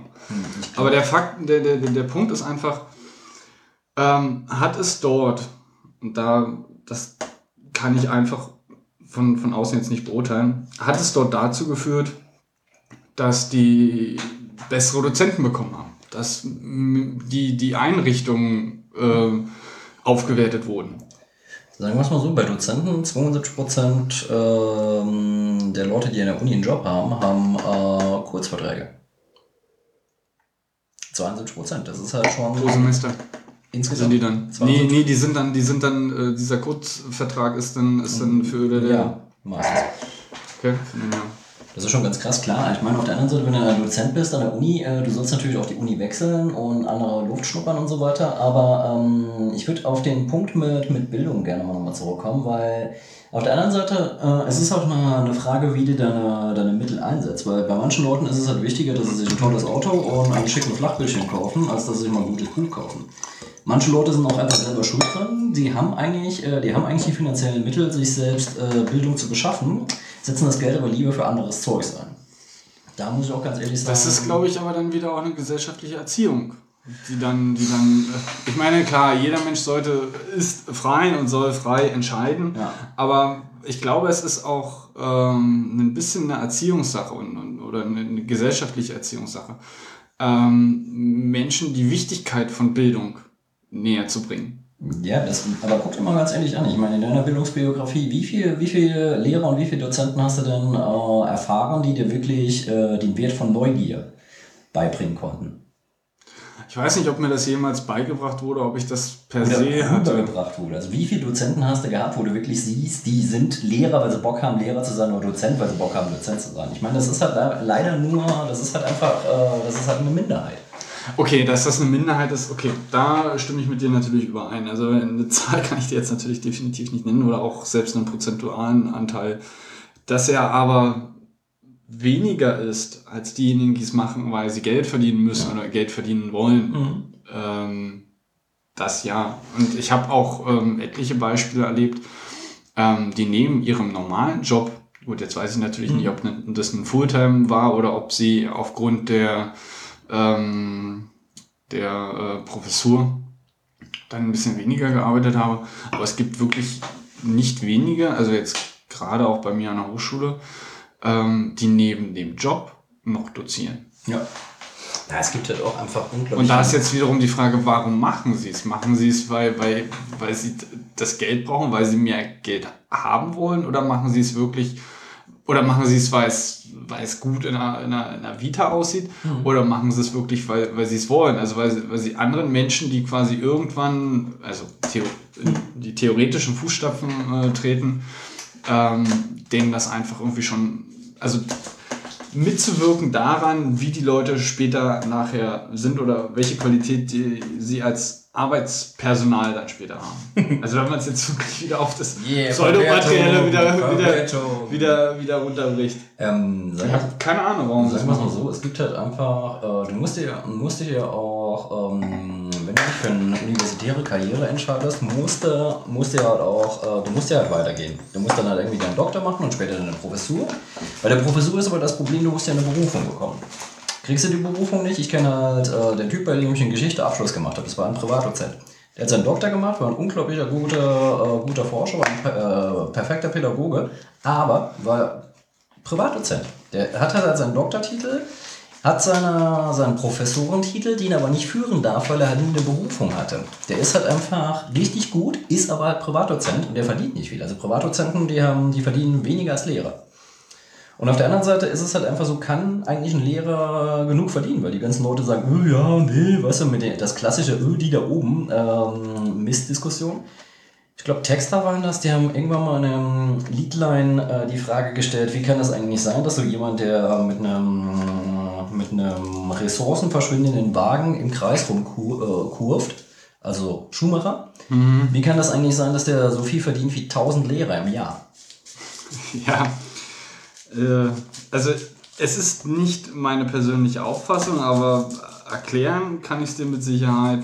Also es geht zum einen äh, um, um Sponsoring und den ganzen anderen Kram, Ja, was wir dann halt, und dann natürlich auch einfach um, um das Risiko. Aber wenn ich mir jetzt ähm, manche Grundschullehrer oder manche Grundschulen angucke, was unter Umständen dort für ein Risiko herrscht, weil sie tagtäglich dort, dort sind oder, oder was sie tagtäglich für ein, für ein Risiko auf sich nehmen, ähm, da werden sie natürlich alle unterbezahlt, das ist ganz klar. Nein, mir geht es in erster Linie darum, du, Lehrer sind ja eigentlich im, im, im, oder Pädagogen, nennen wir es mal Pädagogen, nicht Lehrer, da können wir nämlich alle einschließen, da sind sie von der Kindergärtnerin bis zum Professor alle drin, ähm, sind ja eigentlich diese, diese Bindeglieder, die, das sind die Wissensvermittler. Und weißt du, diese Leute, ähm, warum hat eigentlich dieser Berufsstand heute so ein schlechtes Renommee? Eigentlich sind das extrem wichtige Menschen.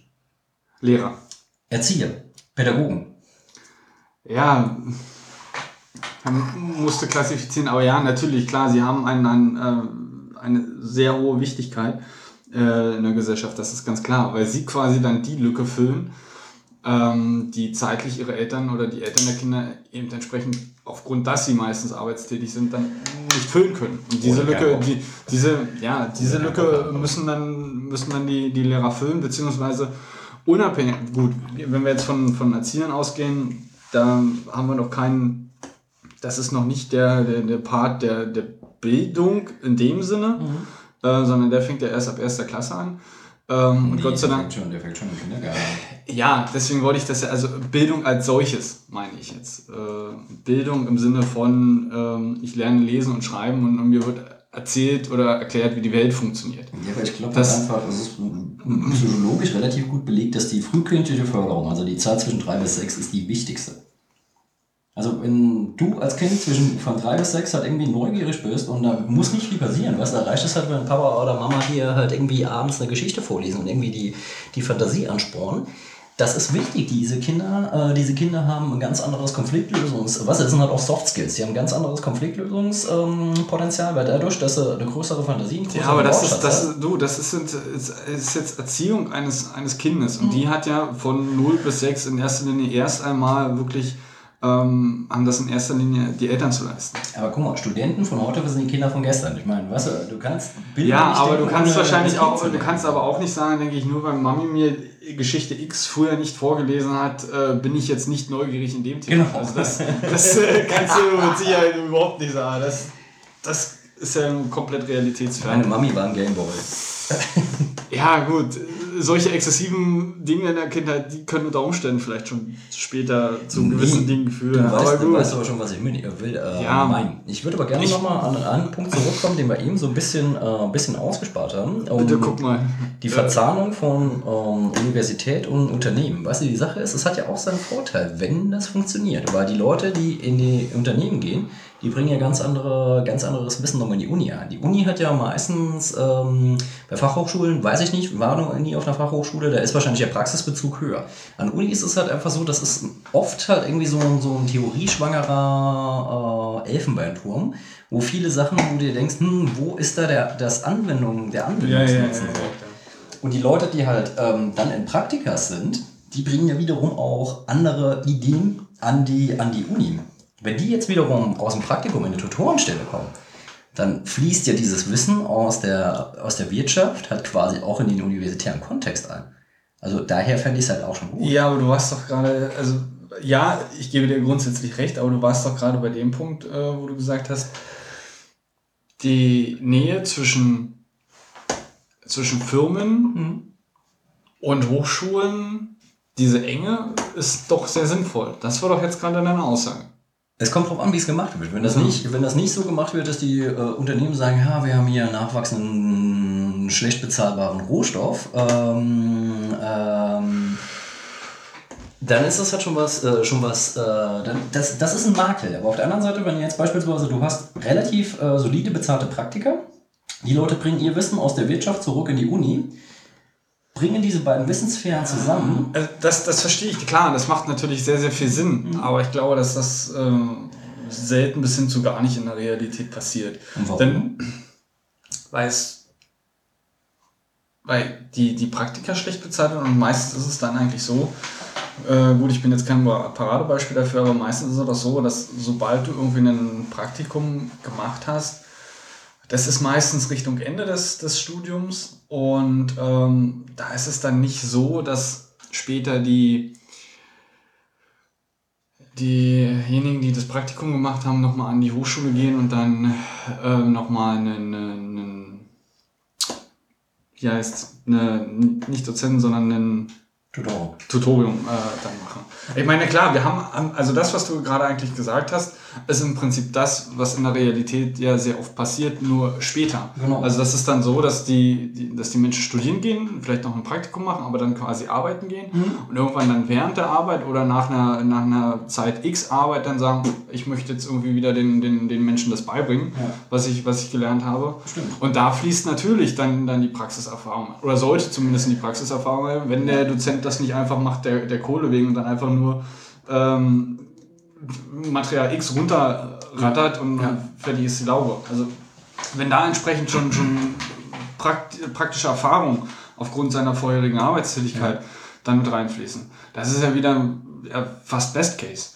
Das heißt, eigentlich wäre es ja schlüssig an der idealen Uni, äh, dass die Praktika relativ früh beginnen. Das hat quasi ein, ähm, ein Ja, das kannst du wiederum aber auch Semester- nicht machen, weil du brauchst erstmal eine Grundstudium. Ich meine, wenn es nicht per se schon ein Thema ist, ähm, was, du, was du studierst, was du eh ohnehin schon, schon kannst, weil du es dir vorher selber irgendwie beigebracht hast. Ich meine, das Internet macht es ja möglich. Ähm, und du das einfach nur machst, um auf dem Schein dann stehen zu haben, dass du das kannst und dass du das machst, obwohl du es vorher schon, schon kannst. Das wäre dann natürlich die Möglichkeit.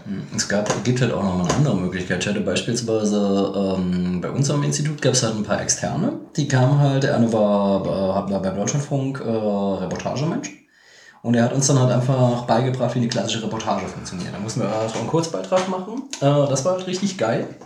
Weil das sind Leute, die aus der Praxis kommen. Weißt du, natürlich sollte am Anfang, wenn du dann ein Praktikum machst, das sollte dann kein drei, drei, drei Monate Praktikum oder sechs Monate Praktikum sein, sondern einfach im Monat, keine Ahnung, Leute gehen in eine Redaktion, kommen zurück an die Uni. Weißt du, dann wissen sie halt in einem Endeffekt halt, wie funktionieren Unitexte und wie funktionieren Texte draußen. Das wäre halt schon mal, da haben sie Soft Skills. Ja, das ist einmal die Theorie, aber Ja, die brauchst genau. du letztendlich immer, um dann nachher auch in die Praxis gehen zu können. Na, klar sieht die Praxis dann oftmals ganz anders aus. Dann muss natürlich das wieder, wieder zurückfließen, aber dieses Zurückfließen ist meistens doch, doch sehr selten. Ja. Wenn, du, wenn du dann natürlich Dozenten hast, die jetzt x Jahre gearbeitet haben und dann wieder zurückgehen und dann vielleicht eine, eine Professur oder zumindest eine Dozentenstelle annehmen. Das ist, na klar, das ist der Idealfall letztendlich. Ich meine, man kann auch sagen, ähm, alle mit Bildungsgrad X, die jetzt arbeiten, machen nicht irgendwie mit 65 Schluss, sondern machen irgendwie mit 50 Schluss und gehen dann nochmal an die Uni.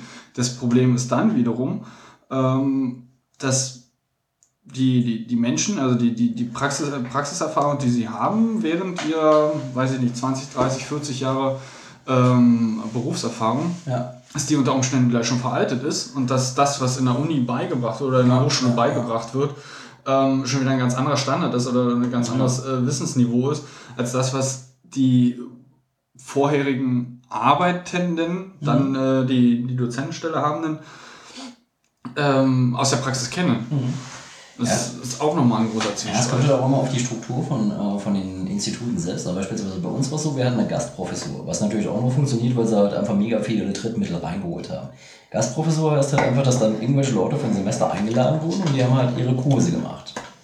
Und äh, das waren mitunter echt spannende Sachen. Also, aber ähm, die Idee, dass du, ich glaube, bei dir ist es halt nochmal was anderes, weil du halt äh, tatsächlich eher so aus dem ähm, wie gesagt, spannender wäre es jetzt tatsächlich, wenn wir noch ein paar mehr Leute hätten, die jetzt beispielsweise, wenn wir eigene Pädagogen hätten und wirklich Werkstoffwissenschaftler und so weiter. Ja, da hätten wir jetzt irgendwie Gregors noch hier hinsetzen genau, müssen. genau, weil ähm, ist halt einfach so, dass äh, bei uns ist halt einfach so, ich Geisteswissenschaftler, du Informatiker. Das ist halt einfach nur, das sind halt einfach nur Splitter von, von dem, was möglich Ja, ist. sicher, klar. So dazu kommt, du warst auf einer, mit Sicherheit wahrscheinlich auf einer Universität. Ich bin momentan auf einer Hochschule. Das sind ja nochmal äh, ganz, ganz andere Gegebenheiten. Also klar, wir haben unter Umständen auch dann, dann Kurse, wo wir da irgendwie zu 10 oder zu 20 sitzen. Das ist, das ist ganz, sind ganz andere Dimensionen auf der, auf der äh, TU hier in, in Berlin beispielsweise. Es kommt auch einfach darauf an, wie die, wie die Seminare gemacht werden. Ich hatte beispielsweise einen Dozenten, da hatten wir ein Seminar, der hat wirklich bei jedem, äh, bei jeder Stunde, also er zuerst äh, richtig geil noch mit Tafel und Kreide hingegangen und hat halt einfach nochmal kurz paraphrasiert, was wir, in der, äh, was wir in der Sitzung vorher gemacht haben, um dann halt zu sagen, hier, das ist, äh, das ist State of the Art äh, und da machen wir halt weiter. Das fand ich eigentlich extrem spannend, wo dann die Leute sagen, Müll ist mir viel zu verschult. Das hast du ja an der Uni super oft, dass dann die Leute äh, gar nicht das Verständnis haben, wie wichtig eigentlich Pädagogik ist. Weil sie so, ah nein, das ist ja Uni und ich mache hier mein Ding und bla. Ähm, Ja, aber was, was, was wollen sie denn sonst? Wollen sie das pure Runterrattern von Folien haben? Das kommt ja nur in den meisten aller Fällen vor. ich glaube, sie Was, was, Ja. Ist eine gute Frage. Also, ähm, keine Ahnung. Also, ähm, Bevor du jetzt weiter rumschwimmst. ähm, ich, ich breche jetzt doch nochmal wieder den Weg zurück. Ähm, Bildung und dafür bezahlen.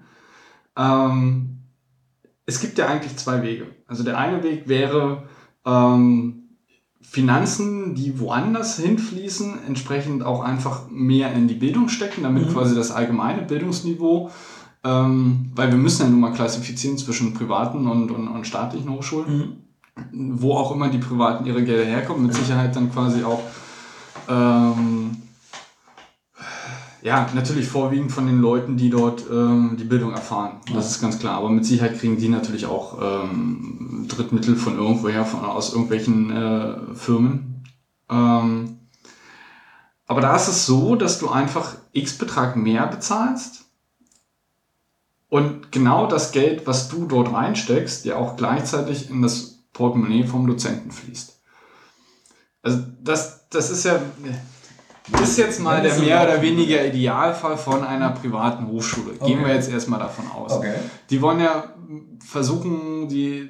Es ist ja nichts anderes als ein ganz normales äh, kapitalistisches Unternehmen, äh, Finanzoptimierung. irgendwie. So, mö- so, so, so, so, so wenig wie möglich ähm, Geld irgendwie äh, verschwenden und so viel wie möglich in die eigene Tasche stecken. Ja. Wobei sie natürlich auch wissen, das ist ganz. Äh, deine Flasche ist übrigens zu.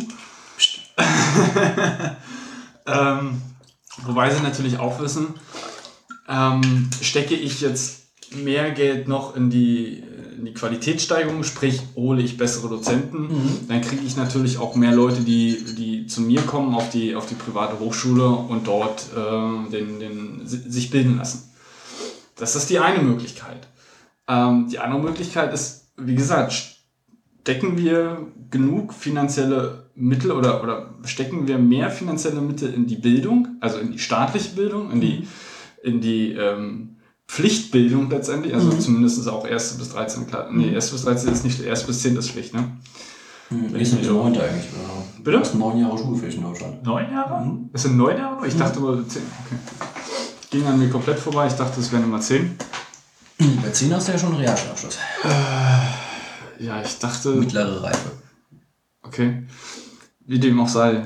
Ich habe halt ein Abitur gemacht. Das, äh, ich weiß nicht. Gut, äh, es ging auf jeden Fall an mir vorbei. Wenn du sagst neun Jahre, es sind neun Jahre, okay. Ähm, Schulpflicht sollte eigentlich noch, noch viel, viel, viel weitergehen, denke ich zumindest. Äh, wobei wir dann wieder auch das Problem haben, Auszubildende, kleinere Firmen und und und. Wo bleiben die dann? Dann, dann, dann, dann. Weißt Wo bleiben die dann die Leute, die keinen Bock auf Abitur haben? Ja, das ist ja, das ist ja der Punkt. Also, wenn die Leute, deswegen finde ich, okay, 9. bzw. 10. Klasse Schulpflicht, das ist schon vollkommen okay. Ähm, denke ich, und alles, was darüber hinausgeht, sollte halt jeder frei entscheiden können. Und zumindest bis zur 10. Klasse vielleicht ansatzweise, ungefähr, vielleicht, möglicherweise, theoretisch wissen, äh, wo so seine Gebiete sind, die ihn interessieren. Oder die sie interessiert.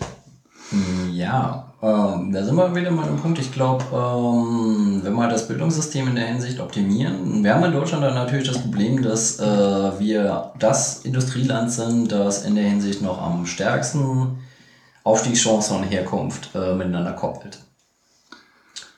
Das ist in jedem UNESCO-Bericht seit den 70ern drin, dass halt einfach in Deutschland die soziale Herkunft extrem über deine Bildungschancen entscheidet.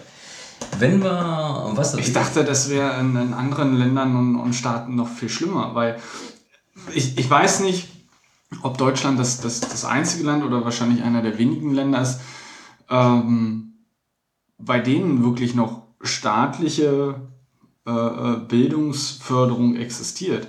Also staatliche im Sinne von, ich bezahle nicht x 100 oder 1000 Euro im Semester oder im Monat, ähm, um mich bilden zu lassen.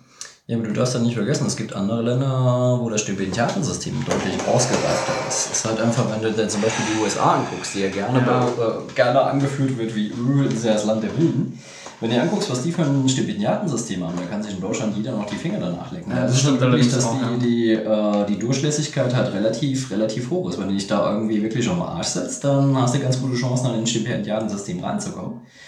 Du hast halt. Ähm, Aber da hast du von Anfang an dann auch, ich meine, ich, ich will es nicht kritisieren. Ich finde das, das äh, System der, des Stipendiums ähm, überhaupt nicht verkehrt, im Gegenteil. Ähm, aber du hast ja, wie jetzt auch bei uns, die, die, die BAföG-Geschichte, du hast von Anfang an einen, einen tierischen Druck, der auf dich aufgebaut Ja, wird. Und das kannst du letztendlich nicht gleichsetzen mit dem, mit dem, mit dem finanziellen Status, ja, doch mit dem finanziellen Status letztendlich. Es funktioniert wiederum auch nicht. Ja, auf der anderen Seite, ich meine, Bildungschancen musst du halt irgendwie möglich machen. Und das geht halt einfach nur über, über Finanzierung. Und wenn dir beispielsweise anguckst, ähm, ein Beispiel, das ich gerne zur Hand nehme, was natürlich schwierig ist, weil es halt einfach so ein Ländlein ist mit relativ wenig, äh, mit relativ wenig Leuten, ist halt Schweden. In Schweden ist es halt einfach so, dass äh, ungefähr ein Drittel der Schweden haben eine Ausbildung in der Tasche, bevor sie an die Uni gehen. Und das universitäre System in Schweden ist sehr, sehr an die, auf diese Leute angelegt. Und in Deutschland ist es halt einfach so, wenn du einen zweiten Bildungsweg Abi gemacht hast, ist es halt einfach so, du gehörst eigentlich irgendwo nirgends dazu. Ich habe es ja selber erfahren. Es ist, äh, du bist halt schon ein bisschen älter, wenn du an die Uni gehst.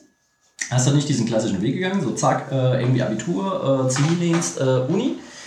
Ähm, und die Fördersysteme in Deutschland sind halt eigentlich nicht, ähm, nicht so ausgelegt, ähm, dass halt Leute, die sich entscheiden, auf dem zweiten Bildungsweg irgendwie Abitur zu machen, dass die halt irgendwie einen gewissen, Förder, äh, gewissen Förderrahmen kriegen.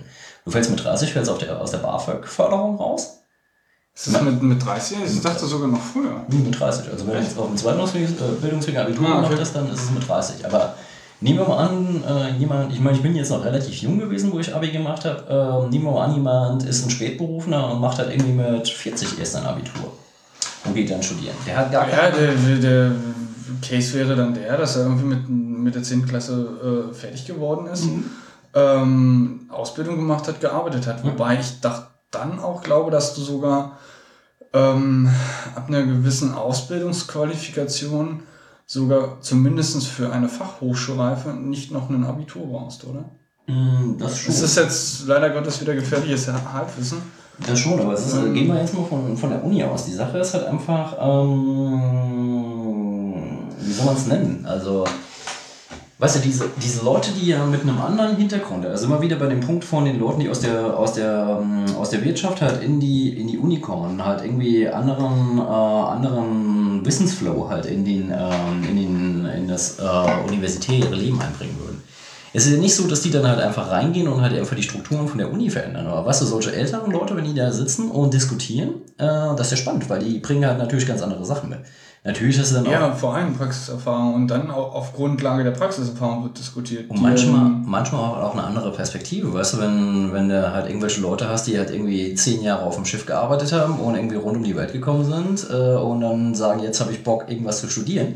Die haben natürlich einen ganz anderen, die haben auch einen ganz anderen Ja, eine ganz andere. Sichtweise Ja. und aufgrund, äh, aufgrund der Erfahrung natürlich Mhm. eine ganz andere Sichtweise. Oder unter Umständen auf, auf Prozesse und weiß der Und Geil. ich glaube, da sind wir halt auch nochmal bei, wenn wir ganz zurückgehen, Bildungssysteme, weißt du, was ist äh, Erwachsenenbildung? Das ist halt ein ganz anderes System. Du musst mit Erwachsenen in der Erwachsenenbildung ganz anders umgehen, wie mit der, in der, die klassischen Kinder. Wo fängst du dann ähm, an, das Alter anzusetzen, erwachsen?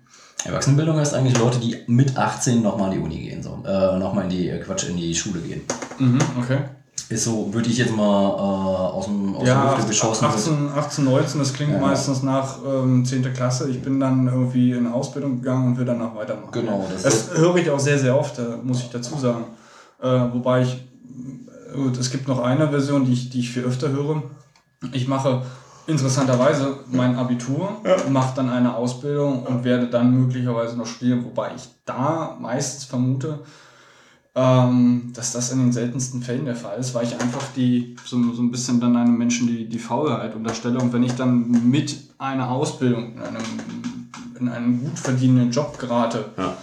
ähm, dass ich dann nochmal den Arsch hochkriege und dann anfange zu studieren, glaube ich, ist relativ selten. Also wenn, wenn die Menschen dann, dann nicht, wenn sie wirklich gut verdienen, also wenn ich nach der Ausbildung merke, ich würde jetzt, weiß ich nicht, mittelmäßig verdienen oder könnte mir nicht mal leisten, eine Familie zu gründen oder, Mhm. oder, oder, ähm, dass, dass sie dann sagen, okay, ich gehe jetzt nochmal weiter, äh, mache möglicherweise ein Abitur für die Allgemeine oder be ja. beziehe mich jetzt auf meinen, meinen momentanen Stand und mache halt ein, ähm, Studium an einer- Fachhochschule.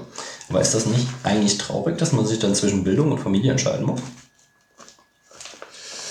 Es ist traurig, sich dann aufgrund der finanziellen Lage, meinst du jetzt?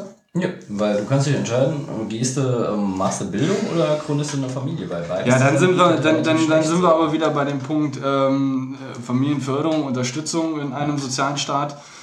Ähm, das ist natürlich auch noch ein, ein großer Kritikpunkt. Ich würde da ein bisschen anders rangehen an die Sache und würde erstmal sagen, also das, das ein bisschen egoistischer sehen äh, und sagen, ja gut, okay, wenn einer unbedingt Familie möchte er gerne, aber im Grunde genommen sollte es doch eigentlich vielleicht erstmal der Normalfall sein, oder ist es doch meistens wahrscheinlich der Normalfall, dass äh, jemand mit 19, 20 noch nicht unbedingt an eine Familie denkt, sondern erstmal an sich und an seine mögliche Karriere. Und die natürlich versuchst ähm, voranzutreiben mit einem, einem Studium, mit Praxiserfahrung, also sich sich sich erstmal über eine mögliche Familie oder mögliches Kind stellt. Das sind natürlich auch alles wieder irgendwelche theoretischen und, und spitzfindigen ähm, Thesen. Der Realfall sieht meistens ja ganz anders aus, weil du weißt nie, wann du die Frau, den Mann äh, deines Lebens dann irgendwo triffst und das kann auch mit 19, 20 sein und ähm, dann willst du das dann entsprechend einfach viel mehr, als dich, dich weiterzuführen, weil dann stellst du andere Personen erstmal oder andere Menschen äh, viel, viel höher in der Priorität als, als deinen eigenen Weg oder deine eigene Bildung. Aber im Grunde genommen ist es ja eigentlich erstmal, ich meine, wer kommt aus dem Abitur und, und möchte dann, hat den Drang danach, eine Familie zu gründen? Das kommt ja in den seltensten Fällen eigentlich vor. Das so gesehen natürlich in der Zuspitzung auch wieder richtig. Nur die Sache ist, äh, ich glaube, wir beide als Jungs können da sowieso halt irgendwie äh, ganz bequem äh, und lässig aus der Hängematte drüber philosophieren. Ich glaube, bei Mädels äh, ist es nochmal eine andere Qualität.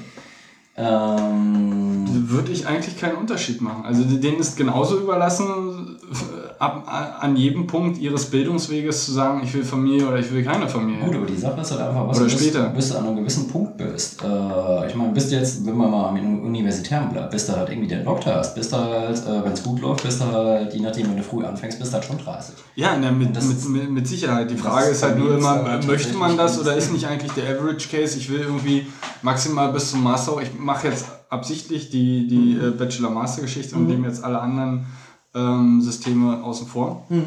Ähm, zum einen bist du dann früher äh, fertig. Ich meine, wenn, wenn, ich, wenn ich jetzt überlege oder wenn wir mal rechnen, du bist rein theoretisch fertig mit 18 mit dem Abitur und hast dann noch mh, im besten Fall fünf Jahre vor dir, bis du fertig bist, einen Master hast und arbeiten gehst. Ja. Das, sind fünf, das ist 25. Und das ist ja der, der, wie gesagt, der Average Case. Also dann, dann noch mögliche äh, Professuren, Doktortitel machen, in die Forschung gehen. Das kommt ja nicht allzu oft vor, würde ich jetzt einfach mal behaupten wollen, sondern ich glaube einfach, dass echt der, der, der Ja, die normale Variante wirklich die ist, ich mache halt mein, mein, mein Studium, ob ich jetzt nur bis zum Bachelor hochgehe oder einen Master mache. Ja. Entsprechend ist das eigentlich fast nur ähm, ausschlaggebend, was für eine Zahl nachher auf deinem Lohnschein steht. Mehr oder weniger wirst du unter Umständen sogar fast die gleiche Arbeit machen. Mhm. Ähm, aber das ist, glaube ich, der Normalfall. Hm, Weiß ich nicht. Bei mir ist das beispielsweise die ähm, Professorin, bei der ich mal eine Magister gemacht habe, die hat damals äh, ihre Schwangerschaft verheimlicht, damit sie die Professorenstelle gekriegt hat. Und das fand ich schon irgendwie krass. Weißt du? Das- das- Immer noch, wie gesagt, Hinweis, äh, die einzige, einzige Professorin an unserem Institut. Das finde ich immer noch irgendwann noch eine haarige Geschichte. Hätte sie damals gesagt, okay, ich bin schwanger, hätte sie die Stelle nicht gekriegt, dann hätten wir keine Professorin gehabt. Ja, aber das ist doch wieder, wieder komplette Kritik am, am Hochschulsystem, beziehungsweise fast sogar am, einfach am, am kompletten Bildungssystem. Ja. Und das kann doch nicht, das kann doch nicht Normalfall sein. Und ob es jetzt nur an der Universität ist oder an einem, an einem äh, normalen Unternehmen, es ist ja dann immer so, dass, also wenn ein Kerl da sitzt, ist es irgendwie scheißegal, den fragst du nicht danach. Genau. Aber bei einer Frau ab einem gewissen Alter, und ich würde fast behaupten wollen, da fragt, fragt dann entsprechend der, der zukünftige Arbeitgeber schon ab dem 20. Lebensjahr, Ja, genau. wie sieht es denn aus mit Kindern und wann haben sie das denn geplant? Genau, ne? deswegen, das, wir- das, das, als ist- Jungs das, können- das kann doch einfach nicht sein. Deswegen wäre es halt einfach, da fehlt jetzt definitiv halt eine Frau ähm, in der Diskussion, weil wir können da halt relativ, habe ich ja eben schon gesagt, lässig aus der Hängematte raus philosophieren. Ähm, ich glaube, für Frauen ist das ganz anders. Ich glaube, die, die sehen auch, ähm, jetzt kommen wir an ganz, ganz trübes Fahrwasser, weil wenn wir jetzt erklären, wie Frauen denken, das ist so ein paternalistisches Ding, ganz gefährlich. Gerade äh, in, in, in der, äh, aufgrund der Aktualität sollten wir das definitiv nicht tun. Ach Quatsch, Ding, man sollte Dinge nie nicht tun, weil, äh, weißt du, nein. Denkverbote ist das, das Nee, Dümmste, was es, es, geht nicht, es geht nicht um Denkverbote. Ich habe jetzt ähm, im Kopf gerade auf die, auf die ähm, Antisexismus-Debatte gedacht. Und meine persönliche Meinung, Kerle einfach mal Fresse halten. Kerle einfach mal momentan Fresse halten. Aber gut, es, wir schweifen jetzt schon wieder ab. Das ist das Problem. Kerl, Kerl ist auch schon wieder das Problem, dass es diese adapte monolithische Kollektiv, es gibt ja nicht den Kerl an sich. Weißt du, es gibt ja Gott sei Dank ganz millionenfache Individuen. Daher, ähm, nee, ich meine, es gibt, es gibt einfach eine Benachteiligung. Ähm, es ist halt auch immer noch das Ding, was es gibt Frauen, die den gleichen Bildungsabschluss haben äh, und die kriegen einfach mal nur ein Drittel des Lohns, den ich bekomme. Ja, und das kann es definitiv nicht sein. Das, das, das ist halt einfach ir- irgendwie ein Unding. Und klar, es gibt dann auch viele Frauen, die sagen, okay, ich habe ein Kind und deswegen kann ich nicht mehr so viel arbeiten. Und damit wird es dann auch noch gerechtfertigt. Ja, du hast ja auch noch deine, deine soziale Aufgabe und bla bla. Es kann, doch auch nicht, es kann doch auch nicht sein, wenn eine Frau sich für Bildung entscheidet, dass sie sich dann gegen ein Kind entscheiden muss. Das geht doch nicht. Nee, na, natürlich nicht. Ganz, ganz im Gegenteil.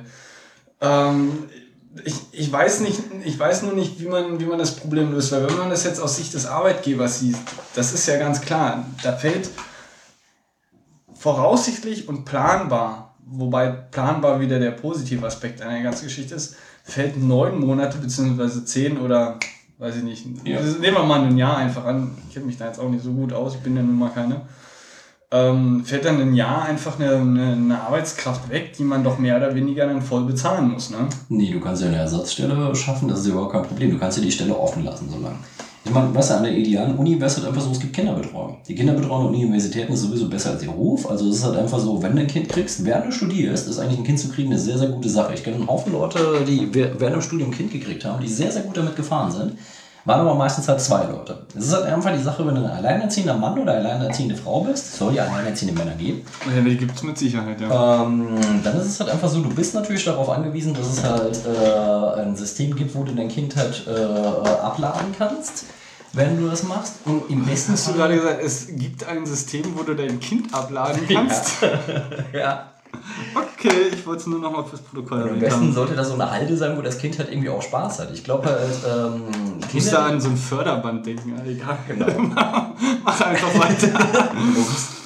Nein, ich glaube, äh, die Kinder haben natürlich auch den Vorteil, weißt du, wenn sie dann wirklich, ähm, da kommen ja auch ganz unterschiedliche Leute zusammen. Äh, wahrscheinlich sind die Kinder, die, die Kindergärten an Unis sowieso relativ bunt und vielleicht das Beste, was einem Kind passieren kann, weil da halt einfach ein Haufen andere Kinder sind, die wahrscheinlich auch nicht auf den Kopf gefallen Ja, wobei da natürlich dann entsprechend auch ähm, das Geld da sein muss, um, um auch das Personal, was dort ist, Wie qualitativ. Da sind wir ja bei, der, bei dem Punkt von der bezahlten Uni. Also an der idealen Uni, ich glaube, gute, also ein Gros von Kapital einsetzen, um die Pädagogik zu verbessern. Geld einsetzen, damit die Studenten und auch die Dozenten ihre Kinder dort äh, ablegen können. Das wären schon mal zwei echt wichtige Punkte. Damit könntest du halt schon, könntest schon Geld, das, äh, das vorhanden ist, gut einsetzen. Grundsätzlich war ja mein Gedanke einfach auch bei der, bei der Fragestellung, ähm, kann ich das schaffen? Weil ich kann natürlich auch nur bedingt aus Erfahrung sprechen, weil ich nun noch nicht an so vielen Hochschulen war. Ähm, kann ich es irgendwie schaffen, ähm, dass wenn Studenten äh, mehr Geld für das Semester ausgeben, sprich Ja. mehr Geld an, an die Uni geben oder an Ja. die Hochschule geben, kann man das dadurch schaffen, dass einfach der, der, der Unterricht und das, was an Bildung vermittelt wird, qualitativ hochwertiger wird. Denn wir haben mit Sicherheit sehr, sehr viele ähm, Hochschulen und Studiengänge, ähm, die per se vielleicht mal interessant klingen und, und auch vielleicht ganz interessant sind, aber wo die Dozentenqualität einfach unter aller Sau ist. Und, und das ist das, das ist de facto ein Problem. Nur wie kommt man dem bei? Das Ding ist halt einfach, was du kommst, ein Dozent, der Dienst nach Vorschrift macht, kommst da nicht bei. Der hat halt einfach seine Position und der kann das. Ja, halt aber das, so das machen, funktioniert er doch relativ einfach wie, wie in einem ganz normalen Unternehmen. Ich stelle es mir jetzt so blauäugig vor. Mhm. Ähm, wenn jemand schlechte Arbeit leistet, wird er halt rausgeschmissen.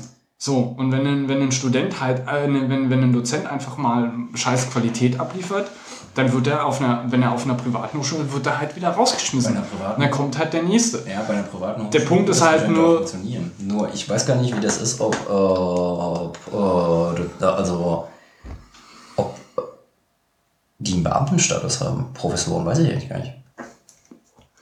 Kann ich dir auch nicht so viel dazu sagen. Ich würde mal jetzt erstmal behaupten wollen, nicht, bis hin zu fast nicht.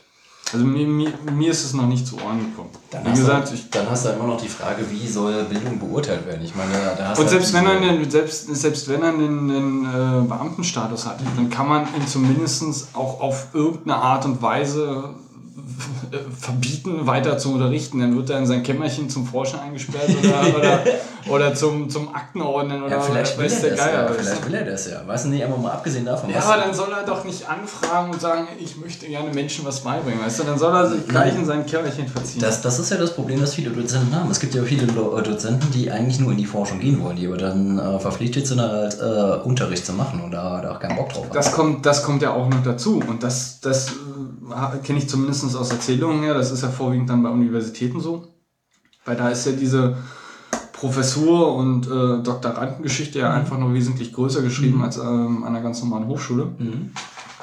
Ähm, dass die einfach nur ja, forschen wollen, aber dann unterrichten müssen. Und das ist auch ein großes Problem. Da gebe ich dir vollkommen recht. Ja, aber die Frage, die Frage ist halt auch einfach, weißt du, was hast du denn als Student für eine Einflussmöglichkeit auf die Unterrichtsgestaltung? In erster Linie gibt es dann natürlich Lehrpläne. Du musst dich halt einfach an das halten, was halt angeboten wird. Dann hast du am Ende des Semesters, kriegst halt immer diesen komischen, ähm, wie heißt das nochmal? Dieser Was meinst nicht du? Validierungsschein, so diese Bewertung. Ähm, ja, warte. Also das ist auch nicht in jedem, jedem Semester so, sondern es ist, also zumindest bei uns, ähm, ist es entweder auf Anfrage des Dozenten oder ähm, sukzessiv werden immer die Fachbereiche äh, durchgegangen. Und zwar heißt es, scheiße, jetzt fällt mir der Name auch nicht ein. Ähm, Ist gleich. Also das Ding ist halt einfach, das ist die Einflussmöglichkeit, die du als Student hast. Was hast du so einen Zettel, dann kannst du halt dein Kreuz hinsetzen, ja, war gut, war nicht gut, hm, vielleicht, äh, gefiel mir und dann irgendwie Es ist ja zumindest schon mal der erste Schritt. Ja, ich weiß halt nur absolut nicht, wie diese Ergebnisse verwertet werden. Ich kann da auch, kann das überhaupt nicht sagen. Ja, die Demokratisierung ist da halt aber auch, mit der Demokratisierung ist es da auch nicht so weit her. Ich meine, das, auf der anderen Seite haben wir momentan das absolute Problem, dass halt äh, die ganzen Eliteschulen, die haben natürlich, klar, da gibt es dann halt Gremien, äh, die dann halt prüfen, ob dieser, äh, ob dieser Bereich dann bestehen bleiben soll, ob sie noch diese, äh, diese Mittel, die ihnen gewährt worden sind, halt weiter, weiter bekommen. Ich habe es bei Daniel halt gesehen, der äh, ein guter Kumpel von mir, der ist halt irgendwie im Sonderforschungsbereich, die haben halt zwei Jahre, haben die halt richtig geackert, äh, um halt irgendwie den, den Status von dem Institut halt aufrechtzuerhalten, weil Mhm. da auch ein Haufen Jobs dran hingen. Und der hat sich halt aufgerieben, der war an manchen Stellen, an manchen Stellen halt äh, wirklich so der, die, so vom Charakter her wie der Hase in Alice im Wunderland. Keine Zeit, keine Zeit, muss gehen, muss da irgendwie noch was ausarbeiten. Und das kann es ja eigentlich auch nicht sein. Weißt du, die arbeiten sich extrem ab, um halt irgendwie ähm, ihren Status zu halten.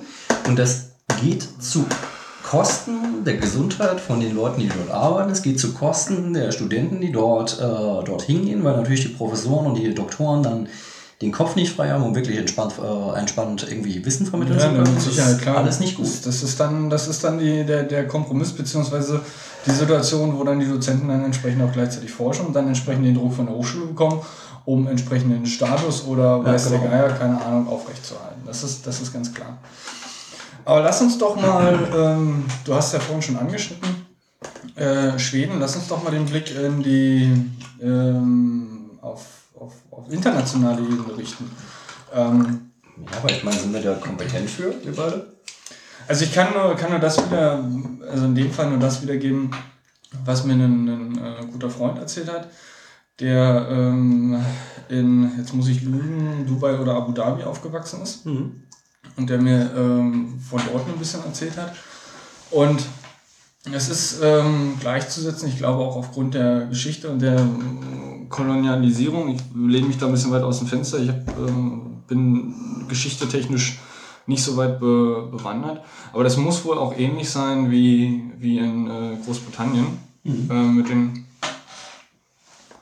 Ich weiß nicht, ob dort auch ähm, staatliche Schulen existieren, aber die sind ja weitestgehend nicht so wirklich anerkannt oder geschweige denn äh, populär wie, wie private Schulen, Mhm. Schulen, Hochschulen, Universitäten. Ähm, und da ist es natürlich so, dass ähm, nicht nur irgendwie, wie es in Bayern ist, n- 500 Euro für, für, für das Semester bezahlt werden, sondern da werden jeden Monat 1000, 2000 Euro äh, Ja. bezahlt. Das, dann äh, für die Hochschulen. Und ich meine, wenn wir uns angucken, äh, welche Universitäten weltweit jetzt einen wirklich guten Ruf haben, dann sind das meistens echt wirklich einfach, einfach ähm, äh, private äh, Universitäten. Ja, die haben aber auch einfach Kohle, weißt du, wenn, du- äh, wenn du beispielsweise. Ähm, Ja, Kohle, Kohle haben sie dann im, in, der ersten, in erster Linie natürlich mit Sicherheit auch durch Drittmittel, aber natürlich, weil halt auch entsprechend jeder, jeder äh, Student ähm, wesentlich mehr pro Semester oder pro Monat dann, dann äh, abzudrücken hat für die Bildung, ähm, als bei uns jetzt die, die staatlichen Hochschulen. Ja, aber ich glaube, da bei den Hochschulen ist es halt auch einfach, auch, hat auch viel mit sozialem Kapital, äh, mit symbolischem Kapital zu tun. Das Ding ist halt einfach, ähm, weißt du, wenn jemand einen Ruf nach Cambridge kriegt. Die wenigsten würden sagen, nee, mache ich nicht. Weil das ist halt einfach, weißt du, wenn du das in der Vita stehen hast, du hast in Cambridge gelehrt. Äh, Ja, halt, wir, wir schmeißen da gerade wieder zwei, zwei Dinge ähm, auseinander. Also das eine sind halt ähm, zwei Dinge, ähm, wir schmeißen zwei Dinge durcheinander, vielen Dank. Äh, du hast gerade wieder von den Dozenten und von den äh, Professoren angefangen. Und ich wollte ja das Ganze, Ganze gerade aus, aus Sicht der Studenten sehen, versuchen zu sehen. Mhm. Weil da ist ja letztendlich der Punkt. Also ich entscheide ja, gehe ich an eine Hochschule, für die ich mehr bezahle, beziehungsweise die, die privat ist, oder gehe ich an eine staatliche, ähm, wo ich weniger zu zahlen habe. Na, aber da ist doch die, Ähm, die, und- Frage, die Frage ist doch eher, kann ich mir eine private Schule leisten? Ja, das ist, der, das ist die Frage, die man vorher stellen muss. Natürlich, Ja, klar. Gehen wir mal, äh, wenn wir davon ausgehen, wenn man die Mittel hat, natürlich nimmt man dann die Mittel in die Hand und, und lässt irgendwie sein Kind oder versucht sich Klar, selber dann klar. auf so eine, auf so eine ähm, Universität zu bringen, dementsprechend auf eine private. Ähm, aber da kommen wir wieder zurück nach Deutschland. Ähm, viele Menschen können sich es einfach nicht leisten, auf eine äh, private Hochschule zu gehen. Und ich kann auch nicht, ich kann nur theoretisch davon ausgehen, dass die Qualität, die gelehrt wird, eine, eine höhere ist. Ähm, Praxiserfahrung habe ich da natürlich nicht drin. Ähm, das ist nur meine Logik und entbehrt natürlich keiner, einer, keiner gebärt, Entbehrt. entbehrt nicht einer gewissen Logik, dass wenn ich mehr dafür bezahle, dass Ah. die Qualität auch besser ist. Das kann man ja erstmal grundsätzlich so pauschalisieren. Aber das ist der Punkt. Viele haben einfach nicht das Geld. Und sollte man da nicht einfach früher anfangen, dass man entweder sagt, äh, man, man schaufelt auf irgendeine Art und Weise oder man strukturiert Sozialsystem so weit um, dass, dass, die, dass die Menschen mehr Geld dafür zur Verfügung haben? Oder macht man, weil dann würde es wieder einen Umweg gehen, oder nimmt man nicht einfach irgendwie gleich das Geld in die Hand und steckt es dann entsprechend in die, in die Bildung? Ja, Einfach. Dass, dass, dass der Staat nicht den Umweg über die, mh, die, die Menschen macht und die entscheiden dann, sondern dass man pauschal erstmal das komplette Bildungsniveau auch von den, von den staatlichen Bildungseinrichtungen, ob es jetzt nur ganz normale Schulen sind, ob es jetzt Hochschulen sind, ob es Universitäten sind, dass man da einfach das Level erhöht. Du könntest ja beispielsweise halt schon mal ein rückzahlungsfreies BAföG einführen. Klar, BAföG ist halt einfach mit einem geringen Zinssatz vergeben und so weiter, ist alles völlig d'accord. Nur die Sache Hast ist du halt da einfach, Zinssatz drauf? Nur als Zwischenfrage? Ich weiß Ja, nicht genau. ja. Zinssatz ist da drauf. ja, Okay. aber nicht besonders hoch, also ist Mhm. relativ fair. Nur die Sache ist halt einfach, im Endeffekt ist es so, du verschuldest dich wegen der Bildung und du hast dann natürlich dann den Zwang am Schluss. Das ist ja wieder der Druck, der kommt, was wir, vorhin- was wir eben schon mal gesprochen haben. Wenn du Geld dafür kriegst, willst du ja schnell fertig werden. Wenn du noch mehr Geld einsetzen willst, willst du Naja, noch schneller ver- fertig werden. nee, ja, halt. Also klar, wenn du selber Geld dafür einsetzt, klar willst du dann schnell fertig werden. Ähm, aber BAföG ist ja nochmal eine andere, Ja, noch ein anderes Konstrukt. Da, dann wer, wird ja Geld von au äh, nee, da wird ja ähm, Druck von außen auf dich ähm, ausgeübt. Ja, aber du musst das Geld ja irgendwann zurückzahlen. Das heißt, du bist im Endeffekt bist du, bist du in dem Dilemma, dass du am Ende ähm, dann sagst, ich muss möglichst schnell einen Job finden, um die Schulden, die ich für die Bildung ähm, aufge, aufgehäuft habe, halt irgendwie wieder abzutragen. Ja, beziehungsweise einen entsprechend guten Job haben, Genau. um mir dann quasi den Rest des Lebens auch noch finanzieren zu können. Genau, und nicht genau. quasi nur noch, nicht nur im Nachgang für, meine, für meine Bildung alles drauf geht. Ja, guck mal, ich meine, beste Beispiel, äh, Obama. der heute irgendwie angeblich der mächtigste Mann der Welt ist. Der Typ hat, bevor er, äh, der hat noch bis, äh, kurz bevor er Präsident geworden ist, seine, seine Studienschulden abgezahlt. Der Typ weiß halt, von was er redet. Deswegen ist er halt, äh, weißt du, deswegen kommen momentan in Amerika die Bildungs Bildungsfinanzierungsdebatte in, äh, die kriegt richtig Schub. Weil da wirklich mal ein Betroffener halt irgendwie auch in einer Entscheiderposition ist. Und das ist in Deutschland halt einfach das Problem, dass die meisten Leute, die entscheiden, die wissen gar nicht, mit was für, mit was für ähm, Problematiken halt andere Ja, Leute gut, aber das kannst du, kannst du auch wunderschön gerade in Deutschland pauschalisieren, wenn du sagst, äh, die Leute, die in Entscheidungspositionen sitzen, egal um welches Thema geht, meistens haben sie eh keine Ahnung. Ja, gut, das ist, da sind wir aber ganz schnell in, die, äh, in so einer komischen Die da oben Diskussion. Das muss auch, braucht auch. Ja, nee, da wollen wir auch nicht hin. äh, Ich wollte es nur anmerken. Wie gesagt, ich glaube halt einfach, ähm, je mehr Vielfalt äh, reinkommt, weißt du, wenn Leute, die es wirklich erfahren haben, halt, äh, weißt du, äh, ich würde es halt gut finden, ähm, wenn so pfeifen wie der Schröder beispielsweise. Schröder hat auch auf dem zweiten Bildungsweg Abitur gemacht. Wir haben damals, äh, es gibt ja in jedem Bundesland gibt's ja einen Kolleg, wir haben einen offenen Brief von den ganzen Kollegs geschrieben ähm, an Schröder, dass er sich halt irgendwie mal ein bisschen um Bildungsfinanzierung kümmern soll. Wir sind abgespeist worden mit so einem Standardschreiben aus dem Ministerium. Er hat sich nicht mehr darum gekümmert. Weil der Typ hat selber damals, ist genau diesen Weg gegangen, hat eigentlich die Erfahrung gemacht und reagiert gar nicht drauf. Ja, da wäre jetzt aber die Frage, ob das Ding wirklich bis zu ihm durchgedrungen ist oder.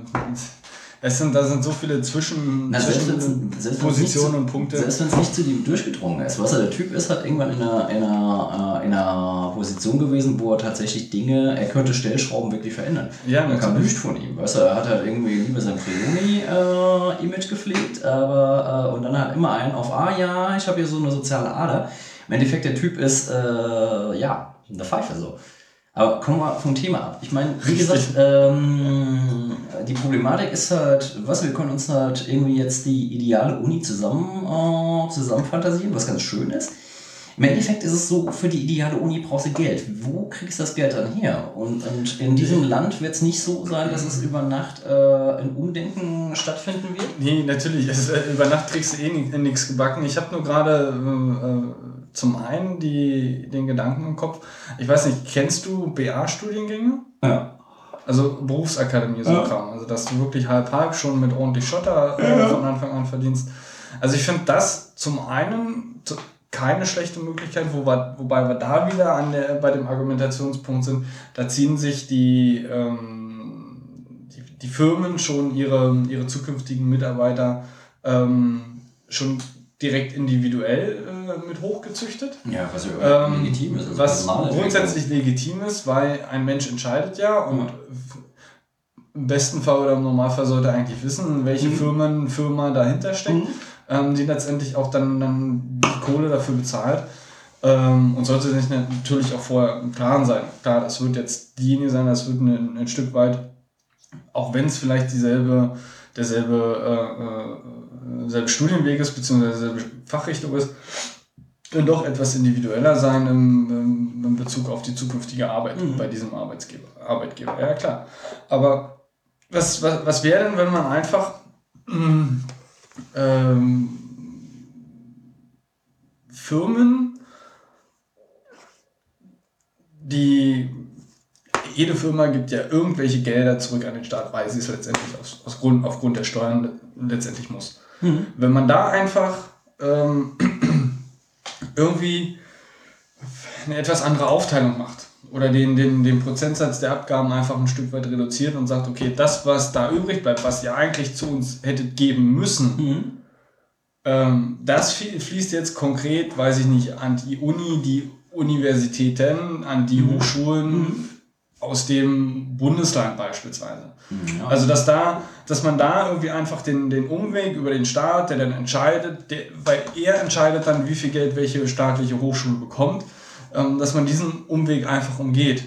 also Und dann, dann auch aufgrund der, der eigenen Entscheidungen, die eine Hochschule fällt, im Punkt auf Dozenten oder Geldvergaben oder irgendwelche anderen Dinge, können halt die, die, die, die Firmen frei entscheiden, wo an, an welche Hochschule letztendlich direkt das Geld geht. Da muss man natürlich auch wieder aufpassen, dass da nicht dann sowas wie BA passiert, dass die Leute nicht, nicht zu individuell herangezogen werden Ja. äh, oder herangezüchtet werden, in Anführungsstrichen, sondern trotzdem alle noch ihre freie Meinung äh, und, und freie Entscheidung äh, dann, dann fällen können, wo sie dann letztendlich hingehen oder wie sie dann weitermachen. Aber dass man da diesen Weg einfach umgeht und die sich anhand des Handelns einer Hochschule entscheiden können, an welche sie jetzt welches Geld geben. Ja, aber so regionale Partnerschaft gibt es ja schon zuhauf. Also das, äh, das ist jetzt kein... kein ja, das, der Punkt ist, da steckt man einfach zu wenig im Thema drin, als dass wir da über, über Geldvergaben und, und wie weit da noch irgendwie der Staat mitentscheidet, wo, wie, welche Gelder und wieso, weshalb, warum. Und ähm, auch aufgrund welcher ähm, Auswirkungen entscheidet sich eine Hochschule, wo sie welches Geld reinsteckt. Na gucken wir, wir drehen das Ding mal um. Ich würde ähm, drehe das Ding gerne äh, zuerst mal um, da würde ich gerne noch auf einen Punkt ankommen, der an das BA ganz gut anschließt. Das Ding ist halt einfach im Endeffekt, äh, es ist ja so nur, ich glaube 15% der Leute, die an der Uni sind, bleiben auch dort als Dozenten. Das heißt, die 85%, die übrig bleiben, sind ja eigentlich äh, orientiert. Ähm, du meinst 15%, die dort studiert haben, werden dann später Dozenten Genau, genau, mhm. ungefähr. Das ist, glaube ich, der Satz. Ähm, okay. Dann ist es halt einfach so klar. Äh, ich finde das auch völlig legitim, wenn, äh, wenn Firmen Gelder investieren äh, für Personalentwicklung, weil das ist ja alles, weißt du, die brauchen ja halt, ansonsten müssen sie die Kohle ja in Konzern oder im Unternehmen selbst investieren. Nochmal zur Weiterbildung. Und je später heißt, sowas passiert, desto genau. Äh, weniger fruchtbar sind das genau. Klar, das heißt im Endeffekt, die Abgabe, von der du eben gesprochen hast, die wäre ja sowieso ähm, Unternehmen für das Unternehmen nützlich. Ähm, daher finde ich halt einfach, wie gesagt, man sollte wegkommen von diesem Uni, die Unternehmen dürfen nicht an die Uni ich finde, es sollte eigentlich eine viel engere Verzahnung geben, aber unter ähm, faireren Bedingungen für die Studenten. Ich würde aber gerne noch auf einen anderen Punkt gehen, was du eben stark gemacht hast, du hast von BAs gesprochen. Was ist, das Ding ist in Deutschland, wir haben halt einfach weltweit ein, äh, ein Konzept, äh, um was uns die Leute beneiden. Das ist das duale System. Du meinst im, im Studium? Ausbildung, Ausbildung und der ganze Schnickschnack. Meisterstudiengänge, das, äh, der Diplomstudiengang und so weiter. Das ist ein Deutsch, äh, das deutsche Prinzip ist in der ganzen Welt hoch angesehen. Welches denn? Na, dieses duale System. Also ja, diese, was dahinter? Ähm, na, Werkstudien, äh, Werkstudentenzeugs beispielsweise. Die ganzen, äh, das ganze Meisterzeugs, also relativ, relativ unternehmensnahe Ausbildung. Und praxisnahe Ausbildung. Praxisnahe, unternehmensnahe, praxisnahe Ausbildung. Es ist halt einfach so, dass das momentan preisgegeben wird für ähm, ein Konzept, das irgendwie einerseits natürlich im internationalen Wettbewerb uns äh, anklatschen soll. Äh, es wird aber für dieses Master- und, äh, Bachelor-System halt aufgegeben. Da frage ich mich, wieso man regionale Stärken in der Globalisierung aufgibt, weil das ist eigentlich das, wovon wir profitieren können. Ja, ich weiß nicht, ob wir nur davon profitieren können. Dafür habe ich auch zu wenig Ahnung. Ich kann da jetzt nur noch mal ähm, ähm, an das anknüpfen, was, was mir ein Freund erzählt hat. Ähm, ich weiß nicht, wie schwer es ist, wenn du in Deutschland ein Diplom gemacht hast, wo auch immer, ähm, wie, wie schwer es ist, dann damit im Ausland eine gute Stelle zu bekommen. Ich weiß nicht, ob immer noch dieses, ähm, ja, dieses, dieses Made in Germany irgendwie mhm. noch, noch ähm, großen Anklang findet. Ähm, Fakt ist allerdings auch, äh, solange mit diesem Weg und mit diesem Bildungsgang und mit diesem nur in Deutschland passierenden Bildungsweg äh, man sich immer noch in, im internationalen Vergleich hervorheben kann mhm. und, und besser in bestimmten Bereichen ist. Mhm ähm, solange macht das Sinn. Mhm. Wenn wir allerdings, wenn wir an, an Vorsprung entsprechend verlieren und, mhm. und gesagt wird, ein Diploma ist ja irgendwie nichts mehr wert, dann ja. wenn die Leute zu uns kommen, ähm, da ist ein Master aus einem, aus einem anderen Land wesentlich, wesentlich mehr wert mhm. oder auch aus dem gleichen Land wesentlich ja. mehr wert, ähm, dann ist das natürlich komplett obsolet. Das ist ganz klar. Und das weiß ich einfach nicht, wie, wie da momentan der internationale Markt aussieht und, und wie die Meinung dort ist. Das kann ich einfach nicht sagen. Wie gesagt, solange wir besser noch dastehen mit, mhm. mit dem Diploma, Diploma, ist das alles kein Problem. Aber wenn wir dann schlechter dastehen, weil dann einfach diese, ich sag jetzt mal das böse Wort äh, nochmal Gleichschaltung einfach nicht, nicht passiert ist. Mhm. Und das war ja auch äh, ein, ein, Vorteil, was mir mein Freund erklärt hatte. ähm, dass ob du jetzt nur in Dubai deinen Master, Bachelor im Fach X Mathe gemacht hast Ja. oder in London oder in Amerika, ist das scheißegal.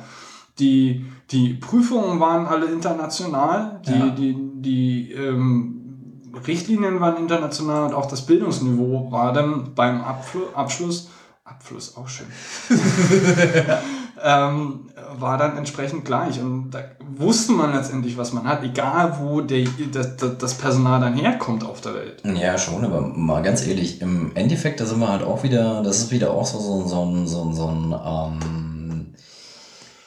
etwas seltsamer Diskurs, weil im Endeffekt, wie viel Prozent der Leute, die ihren Abschluss machen, gehen denn tatsächlich ins Ausland arbeiten? Ich glaube, äh, klar, also noch vor zehn Jahren hättest du mich das gleiche fragen können oder vor 20 Jahren. 20 Jahren hatten wir gerade Mauer, äh, egal.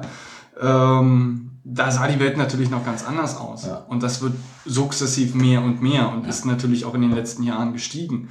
Dass die Leute ähm, nicht mehr unbedingt in Deutschland arbeiten, weil unter Umständen vielleicht auch das ganz andere, das, das, das ganze soziale System für die einfach nicht mehr ansprechend ist und dann einfach woanders hingehen.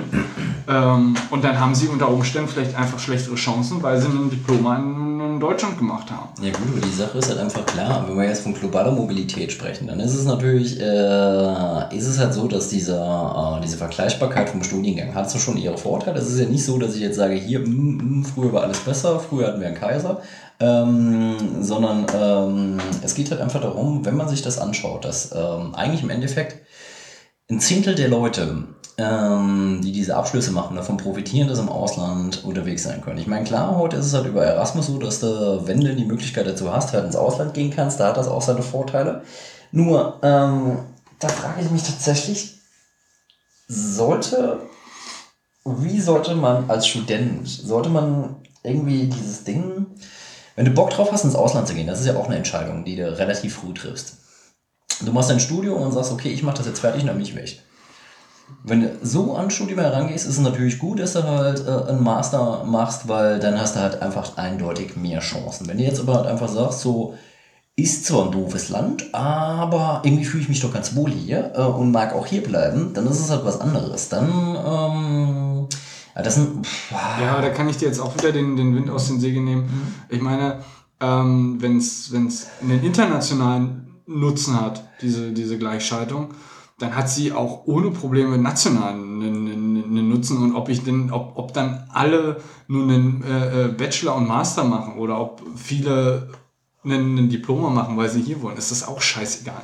ja, aber weißt du, wir, wir Weil ob es dann na, auf nationaler Ebene nun, nun, nun, Master heißt oder Diplom heißt, ist auch ist, ist vollkommen wurscht. Aber wir sind ja trotzdem auch nur, nur noch beim Bruchteil der Gesellschaft. Weißt du, so, äh, ähm, was sind halt mit den ganzen anderen Leuten, die dann halt irgendwie ihren, ihren Meister machen und so weiter? Das, weißt du, so, Der Meister ist doch nochmal eine, eine ganz andere Richtung. Das ist, ich habe mich von Anfang an entschieden, ob es jetzt nur nach der 10. oder nach der 13 ist, ich mache eine Ausbildung. Ja. Also quasi wirklich Betrieb, unter Umständen sogar auch meist handwerklich. Und äh, will dort unter Umständen auch mein, mein eigenes Unternehmen äh, aufmachen und braucht dafür noch einen, Ma einen Meisterbrief.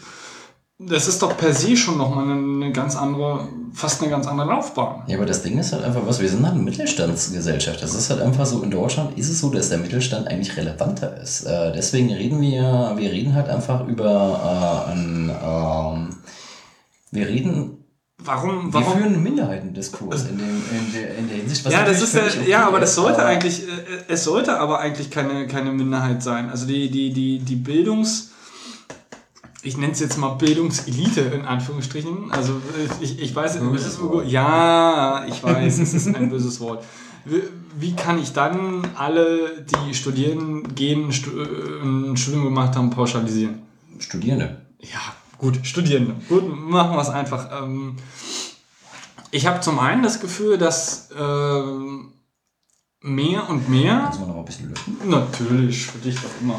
Schön. Ich habe zum einen das Gefühl, dass, dass zumindest diejenigen, die studieren gehen, Ja. von, von, ähm, von Befähigten, ähm, die überhaupt studieren dürfen, ähm, wesentlich mehr sind als Menschen, die ähm, einen Ausbildungsweg gehen. Ich glaube, das ist unsere Filterbubble, weil wir halt einfach die Studenten kennen.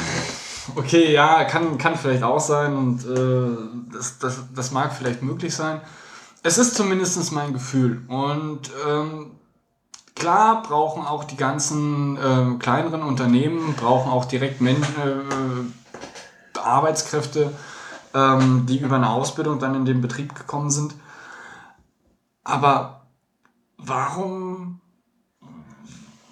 und das ist wieder Kritik am System. Äh, äh, es, es muss doch kein Mittelstands, es muss doch keine Mittelstandsgesellschaft sein, sondern es kann doch, ähm, sofern man die, die Bildungsmöglichkeiten viel breiter und viel, öffn, äh, viel, viel öffentlicher oder viel, viel offener gestaltet, ob es jetzt nur auf dem Papier steht oder nicht, letztendlich zählt irgendwie, wie schlägst du dich bei der Arbeit oder wie, wie schlägst du dich beim Bewerbungsgespräch, was, was vermittelst du, wer du bist, was du kannst. Ähm, und letztendlich entscheidet nur noch der, der, der Bildungsgrad vom Gehalt, was natürlich auch schlecht ist, davon mal ganz abgesehen, sondern es muss eigentlich an, anhand der Leistung bezahlt werden. In gewissen Bereichen sind vielleicht äh, Tariflöhne beziehungsweise diese ganzen ähm, im staatlichen, diese, wie heißt diese schöne Tabelle, äh, die Ich weiß, was du meinst, komm on. ja, Gedönszeit. Gedöns. Äh, Die Gedöns-Tabelle. mag es vielleicht oder, oder ist es vielleicht zwingend notwendig, dass man dann solche Nachschlagewerke und Tabellen schafft, wo dann die, die, die entsprechenden Löhne drinstehen. Aber normalerweise sollte jeder nach seiner Leistung bezahlt werden. Und da ist es doch eigentlich letztendlich vollkommen egal, ob das auf dem Papier steht oder nicht. Das, was du kannst, kannst du und das stellst du unter Beweis und dafür wirst du bezahlt. Und das ist, das ist der Punkt. Also wenn man die Sache einfach allgemeiner viel offener, wie vorhin das Beispiel mit, ich schneide die, die, die Vorlesungen mit und die werden halt ins Netz gestellt und jeder kann sie sich angucken, wie er will und wie er mag. Und dann ist es vollkommen egal, was auf dem Papier steht. Und dann können wir auch aus einer Mittelstandsgesellschaft zu einer, wie ist das denn, Ho Ho Hochstandsgesellschaft sein? Keine Ahnung, wie das heißen würde. Na, Dienstleistungsgesellschaft, was auch immer. Nee, ne, das ist ja wieder ein ganz anderes Ding. Nee, aber ähm, wir kommen eigentlich nochmal so ein bisschen von dem ursprünglichen, ursprünglichen Thema, wo wir ganz am Anfang waren. Ähm, Das da was, gewesen wäre? Was Bildung eigentlich sein soll. Wir haben uns ja relativ früh einig, dass es halt nutzlose, also unnütze Bildung gibt, nicht nutzlos. Unnütze Bildung gibt, die eigentlich sehr, sehr schön ist. Äh, Im Endeffekt, klar, es ist halt immer Ich gut, wenn würde die das Leute... als freiwillige Bildung benennen. Ich würde das nicht als unnütz. Aber gut, das Ja, ist wieder ja, das ist vergiss es. Ist Ähm, okay. Nein, im Endeffekt geht es halt einfach darum, klar, jeder soll halt irgendwie ähm, möglichst, möglichst gut sein in, der, in seinem Fach.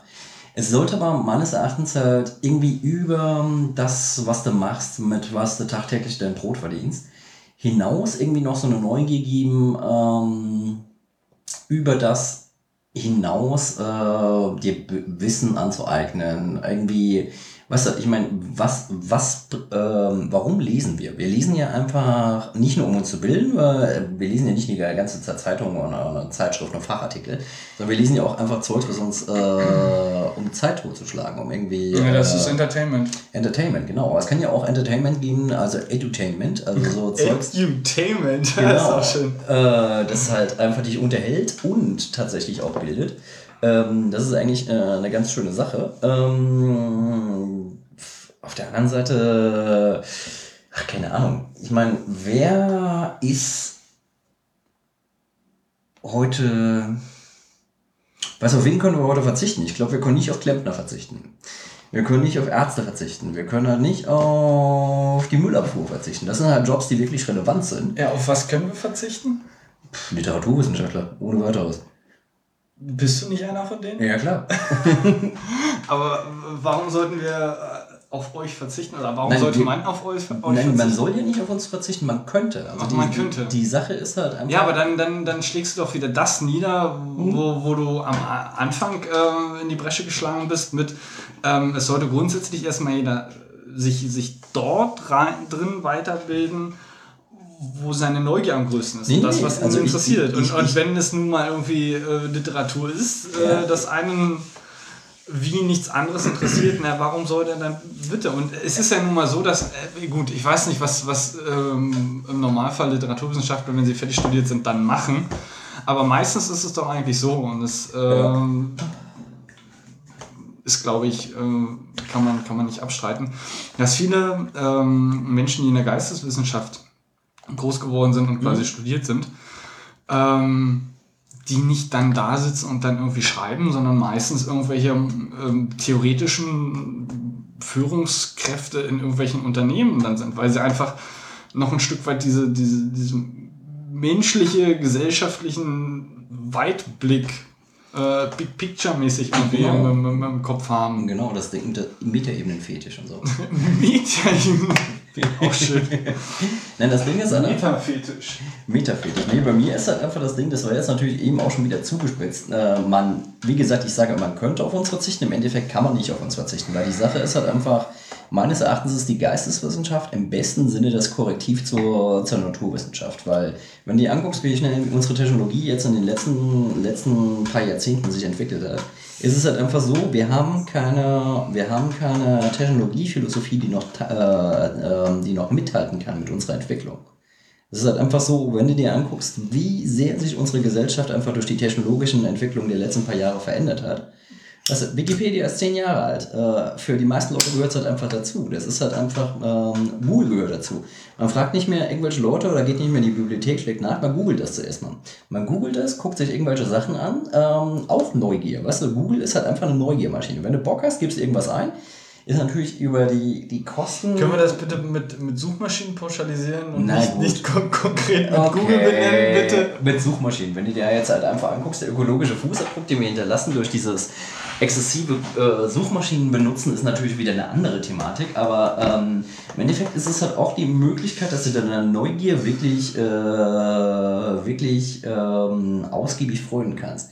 Dann dann sagte ich mag das ganz gerne. Ich mag auch Online, Lexika und den ganzen Schnickschnack.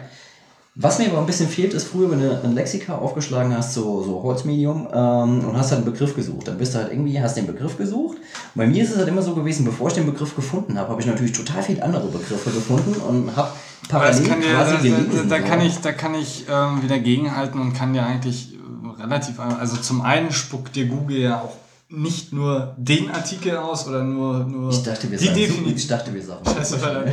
Die Suche, Dankeschön, Dankeschön. Die Suchmaschine spuckt dir, ja, das ist das Problem. Die Google, Suchmaschine. die Suchmaschinen ähm, spucken dir die nicht natürlich nur quasi genau den einen Link zu der Referenz, Ja, wo schon, du dann das meinst. nach, sondern viele andere Artikel und, und viele andere äh, Punkte, wo man das nachlesen kann.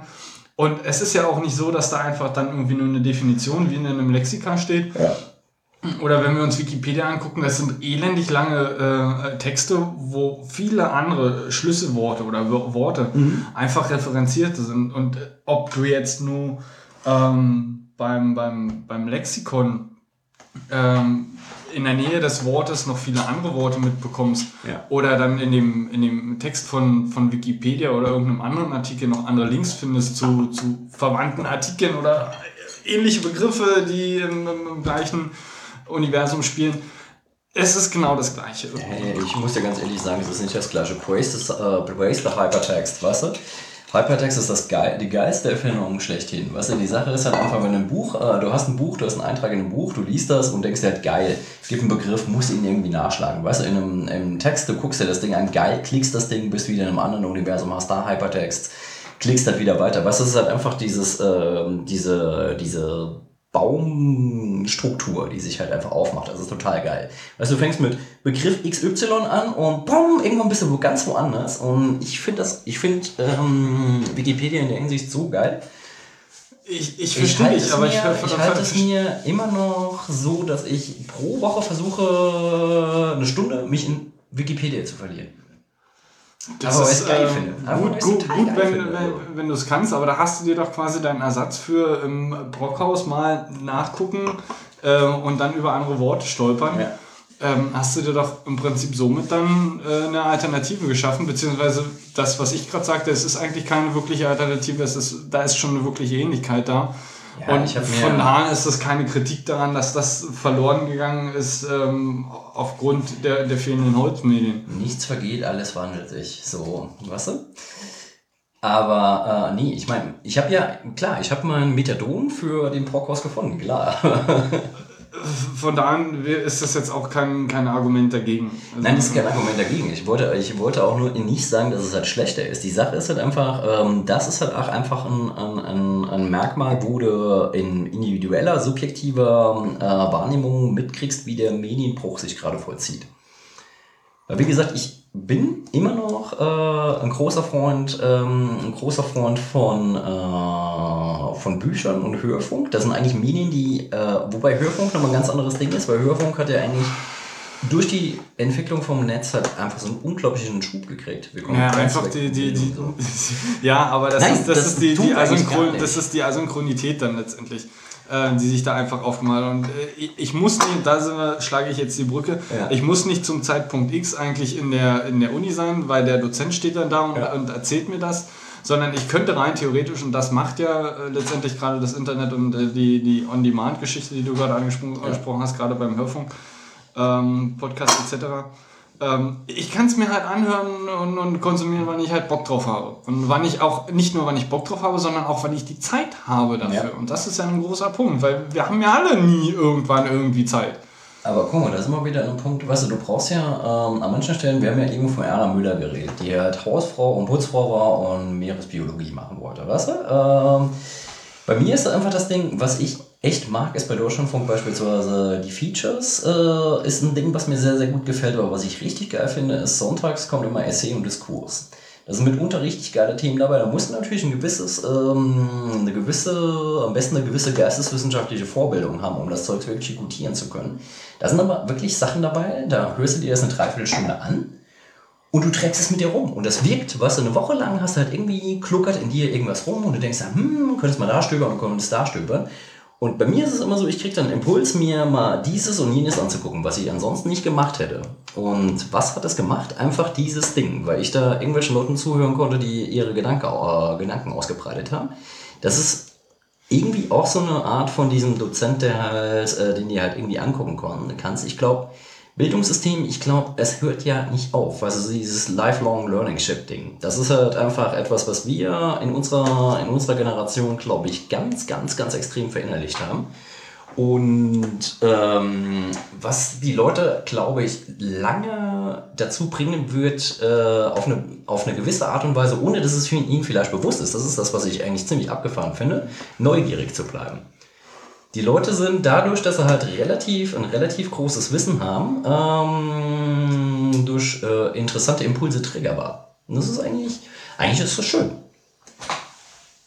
Das heißt, das Internet macht alles besser. Nicht nur das Internet. Es ist halt, äh, wie gesagt, äh, weißt du, ich, ich sehe das halt immer in so einer Kombination. Ähm, wenn mich jemand fragt, bist du ein Internetmensch, muss ich sagen, ja, auch. Weil ich bin, ich bin, ich bin auch ein Buchmensch. Ich bin definitiv ein ganz krasser Rundfunkmensch. Äh, Ich bin ja schon froh, dass du gesagt hast, ich mag Bücher nicht, weil ähm, es sich nach Papier anfasst, weil ich habe da was zum Aufschlagen, ich habe da was Ich- zum in der Hand halten, ich habe da was zum... Also das Einzige, was man wahrscheinlich noch nicht nachbilden kann, ist wahrscheinlich der, der Geruch, aber selbst bestimmt könntest du ein iPad in, in eine Art Tasche packen, die sich anfühlt und, und aussieht wie ein Buch, Ja. nur dass du nicht umblättern musst oder beziehungsweise nur digital umblätterst, aber trotzdem irgendwie ein Buch hast. Ja, weißt du, ich, ich finde diese Medienkonkurrenz halt einfach total bescheuert. Weil die Sache ist im Endeffekt, wie, mir ist der, der, der mediale Weg, wie Bildung vermittelt wird, vollkommen Wurst. Wenn irgendwelche Leute sagen, sie sind eher die auditiven Typen und können halt viel über Zuhören machen. Andere Leute, es ist eigentlich eher dieses Video-to-Brain-Ding. Weißt du, die gucken sich halt irgendwie, irgendwie was an und verstehen es dann nur dann. Wenn sie einen Text dazu lesen würden, würden sie es halt einfach nicht verstehen. Äh, es ist halt einfach so, es gibt halt unglaublich viele verschiedene Lerntypen. Äh, und jeder muss halt einfach äh, für sich heraus, das ist glaube ich das Wichtigste, was bei der idealen Uni auch noch wichtig wäre. Der Student Sollte schon vorhin passieren. ja, aber ich weiß. Nochmal, das Ding, äh, der ideale, an der idealen Uni muss der Student mal zuerst ins äh, Präsentationsbootcamp, das ist ganz wichtig, da kommt er nicht drum rum. Ähm, dann in so ein Kleinpraktikum und dann müsste äh, noch herausgefunden werden, was für eine Art Lerntyp ist er denn eigentlich. Dann Das sollte spezifizieren. schon viel, viel früher passieren. Ja, das muss auf jeden Fall viel früher passieren. äh, aber dann, dann muss auch entsprechend, ich meine, es nützt ja alles nichts, wenn ich weiß, was für ein Lerntyp ich bin, wenn ähm, dieser Lerntyp ähm, einfach nicht gefördert wird. Also Ja. das heißt, wenn ich in einer, in einer, in einer Vorlesung äh, sitze, dann habe ich Also, ähm, ja gut, eigentlich werden vielleicht fast, werden fast alle schon, schon ähm, abgebildet. Ich meine, du hast da irgendwie eine, irgendwelche Slides, die, wo du lesen kannst. Du kannst hören. Das Einzige, was du vielleicht noch nicht kannst, ist halt irgendwie direkt umsetzen oder anfassen Ja, oder ja, weiß der ja. Geier. Aber gut. Ja, gut, Dafür ist halt Universität erstmal oder beziehungsweise Hochschule Theorie zum großen Teil. Aber guck mal, es gibt halt einfach auch Leute wie ich bin beispielsweise, wenn ich in einer, ich kann nicht irgendwie in einer Dreiviertelstunde einen Typen äh, oder Mädel, also Typ, Geschlechter äh, unspezifisch, folgen, ohne ähm, irgendwie mir Stichpunkte aufzuschreiben. Ich muss halt an manchen Stellen muss ich Dinge paraphrasieren, weil die Sache ist halt einfach, was sonst habe ich vor, äh, Dreiviertelstunde halt Input und da bleibt nichts haften, wenn ich mir nicht irgendwie so ein paar, äh, paar Skizzen mache. Ähm, was halt meines Erachtens wichtig ist, weißt du, wenn ein, ein Mensch, da sind wir auch wieder bei der, äh, auch wieder bei der Neigungsgeschichte, die wir eben hatten. Wenn ein Mensch irgendwie nie mal gefragt wird, das ist ja das Problem. Weißt du, die Leute werden ja nicht gefragt, was bist du für ein Lerntyp? Was würdest du gerne machen? Das ist halt einfach so, die werden muss durchgepeitscht. man selber sich irgendwie. Genau, ähm, und die Sache ist halt einfach, die meisten Leute ähm, haben von so Begrifflichkeiten wie Selbstermächtigung noch nie was gehört.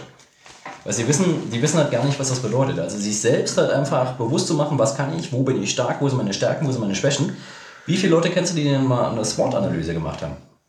ja, über sich so. Wo, wobei ich auch vermuten wollen würde, mh, es werden bestimmte bestimmte Möglichkeiten einfach, einfach nicht gefördert oder, oder äh, ausgeklammert. Nicht gefördert oder ausgeklammert? Ähm, Ich weiß, was du meinst. Ich habe dich gerade über die Schippe genommen. Äh, Okay, gut. Ich weiß noch nicht, ob ich weiß, was ich meine, aber, aber okay.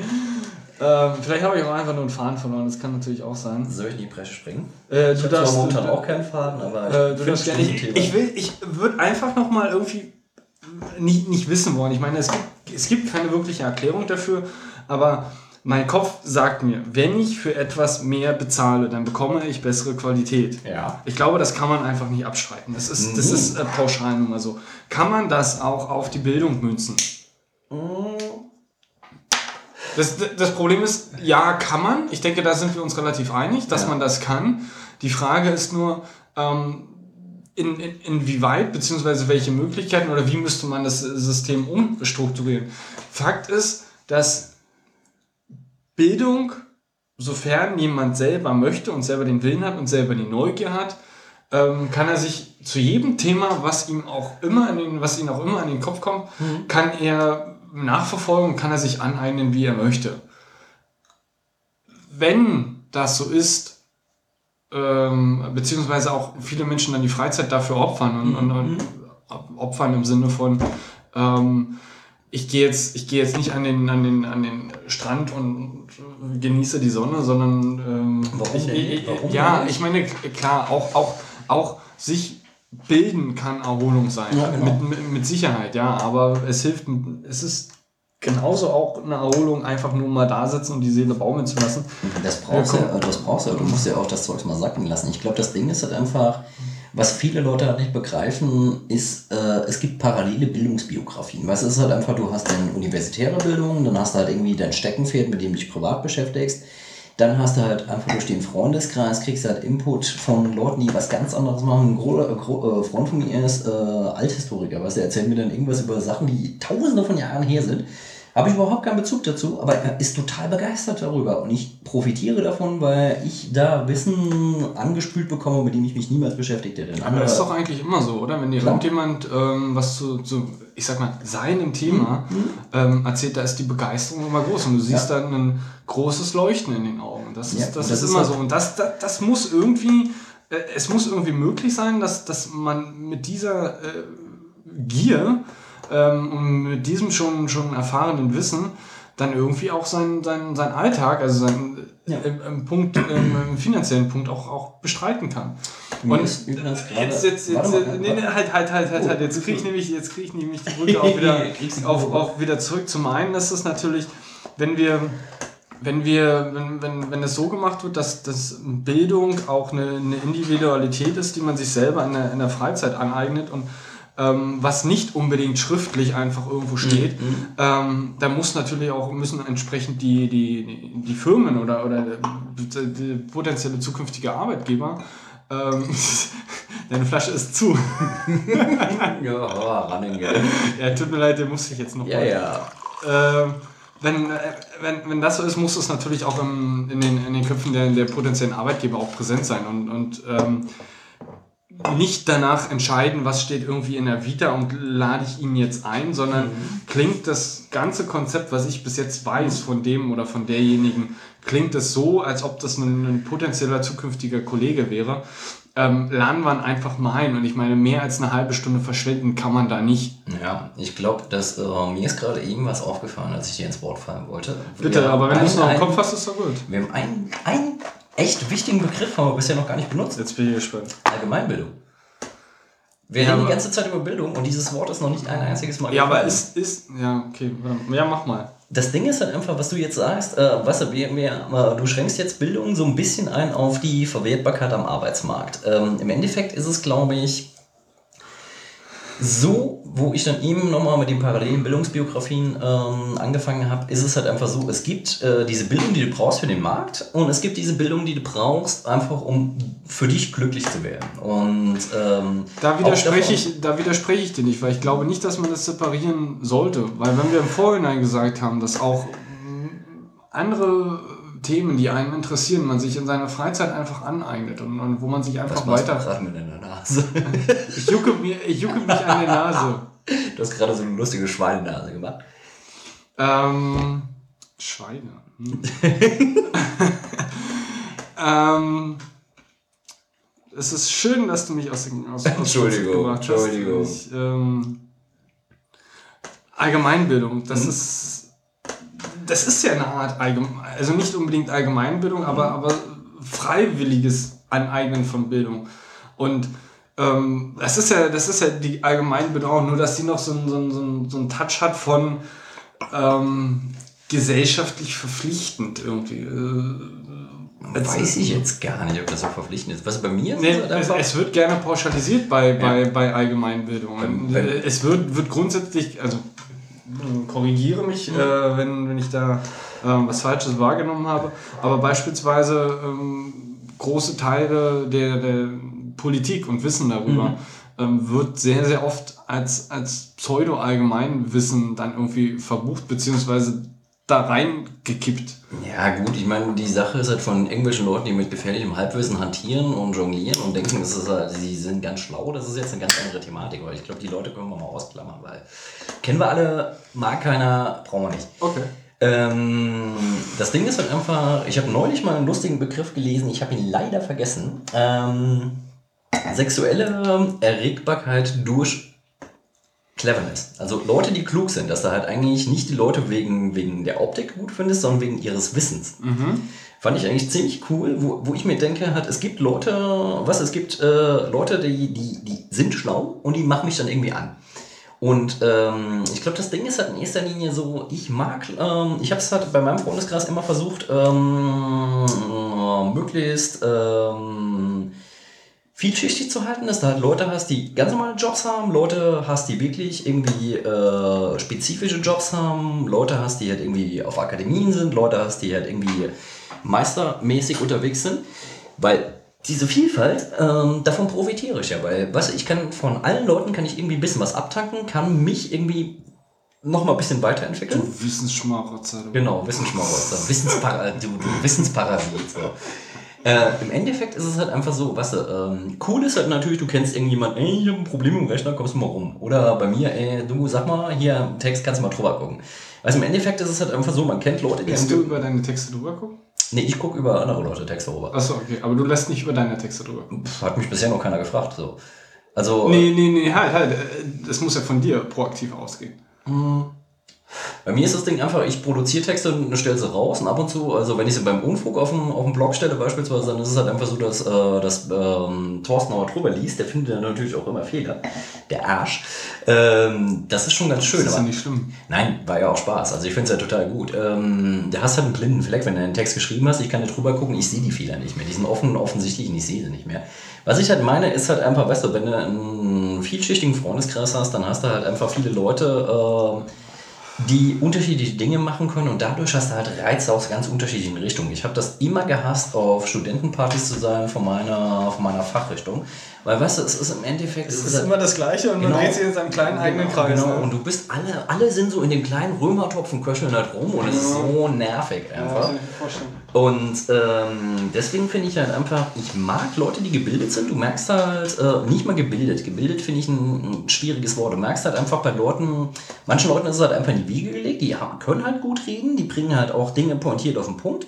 Andere Leute äh, können nicht gut reden, reden halt nicht viel. Wenn sie dann aber mal sagen, passt es halt einfach.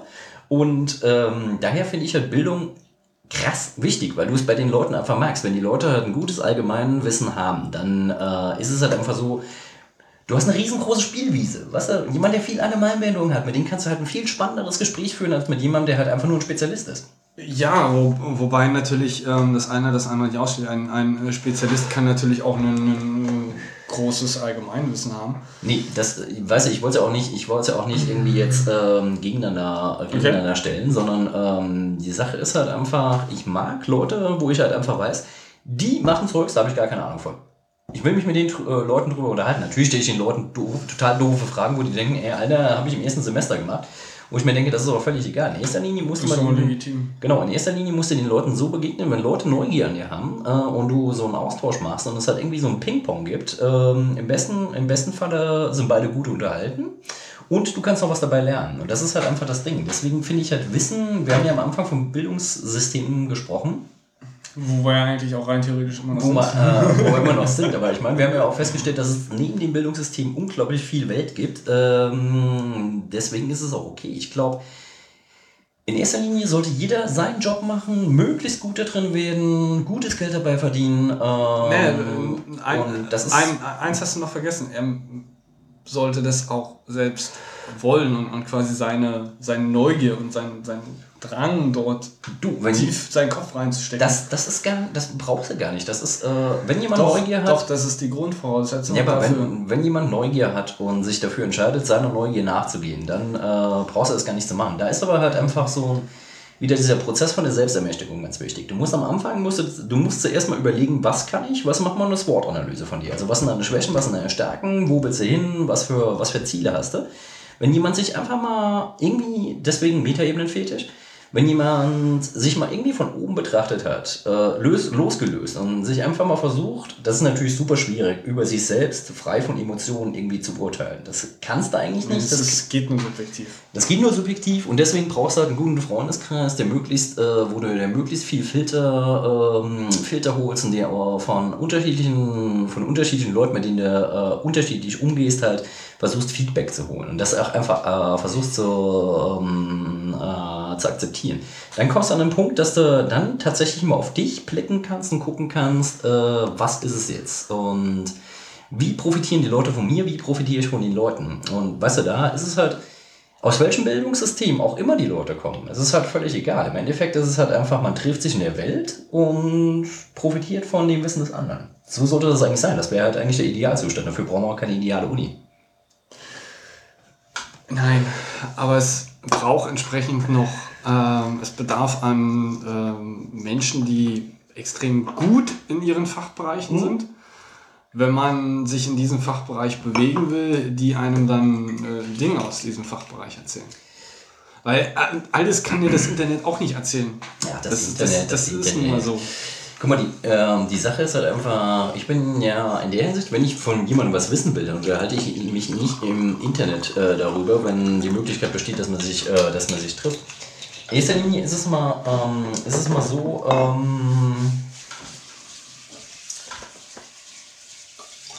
wie soll man das nennen? Ähm, deine Flasche ist alle. Meine Flasche ist alle. Ja. Ich bin diesmal schneller als du. Ja. Ich ähm, bin aber auch Nur ein Glas hinterher. Ja, entspannt. Ähm, Ja, das cheers. ist, ja, zum Women, ja. Prost. Ähm, ich würde jetzt eine ganz steile These aufstellen. Ich bin glaube, gespannt. ich glaube, Neugier, Bereitschaft, sich Bildung anzueignen, ähm, führt zwangsläufig zur Begeisterung deiner Umwelt. Also, dass du andere begeisterst. Genau. Wenn du, wenn du das, was dich wirklich neugierig macht, wirklich mit Hingabe ausfüllst und das versuchst wirklich äh, zu praktizieren, das zum Job zu machen, wenn du dich wirklich dafür entscheidest, was ja eine ganz, ganz elementare Lebensentscheidung ist. Du sagst halt einfach, das ist meins, das will ich machen, das ist mein Weg. Und wenn du dich für diesen Weg entschieden hast, dann ist es, glaube ich, so äh, an dem Punkt, ab dem Punkt, wo du dich entschieden hast, das ist mein Weg. Von dem Punkt an begeisterst du die Leute, weil die Leute wissen, du machst das, weil du Bock drauf hast. Was ja grundsätzlich immer eigentlich die Default-Einstellung sein sollte. Ähm, Default-Einstellung. ist ja äh, ist leider Gottes in, in, in sehr vielen Fällen ja nun mal nicht der Fall. Also nicht jeder kann in dem Job oder äh, nicht jeder kann, kann, kann das machen, worauf er wirklich Bock hat oder wo er sich, wo er seine Stärken sieht, sondern manche oder viele müssen einfach auch irgendwie das machen, um irgendwie Brot zu verdienen und äh, Ja, aber gut, guck mal, da, hast, da haben wir ja wieder die Möglichkeit, mal abgesehen davon, ganz kurz, bitte. Zwischenbemerkung, du hast gerade wieder so einen Borg-Moment gehabt. Das ist ein Borg-Moment. So, du Borg äh, von Star, äh, Star Ich Trek. weiß, was ein Borg ist. Ich Dieses möchte Ding, nur, dass die, du diesen Default, Moment die, die Default-Einstellung, weißt du, so, sie werden optimiert, Widerstand ist zwecklos. ähm, die Sache ist halt, ähm, wenn du, ähm, wenn das wirklich, weißt du, ich glaube nicht, dass es tatsächlich so die Standardeinstellung ist, weil wenn das die Standardeinstellung wäre, wäre diese Welt eine andere. Nee, ich glaube ganz andersrum. Äh, Es, zum einen fehlt vielleicht die, die Blickweite äh, bei, bei jedem Menschen, das zu erkennen Ja. und das auch sich selbst zuzugestehen. Ich Und mache, ich, zuzutrauen. ja, das äh, würde ich gleichsetzen mit zugestehen. Gestehen. Mhm.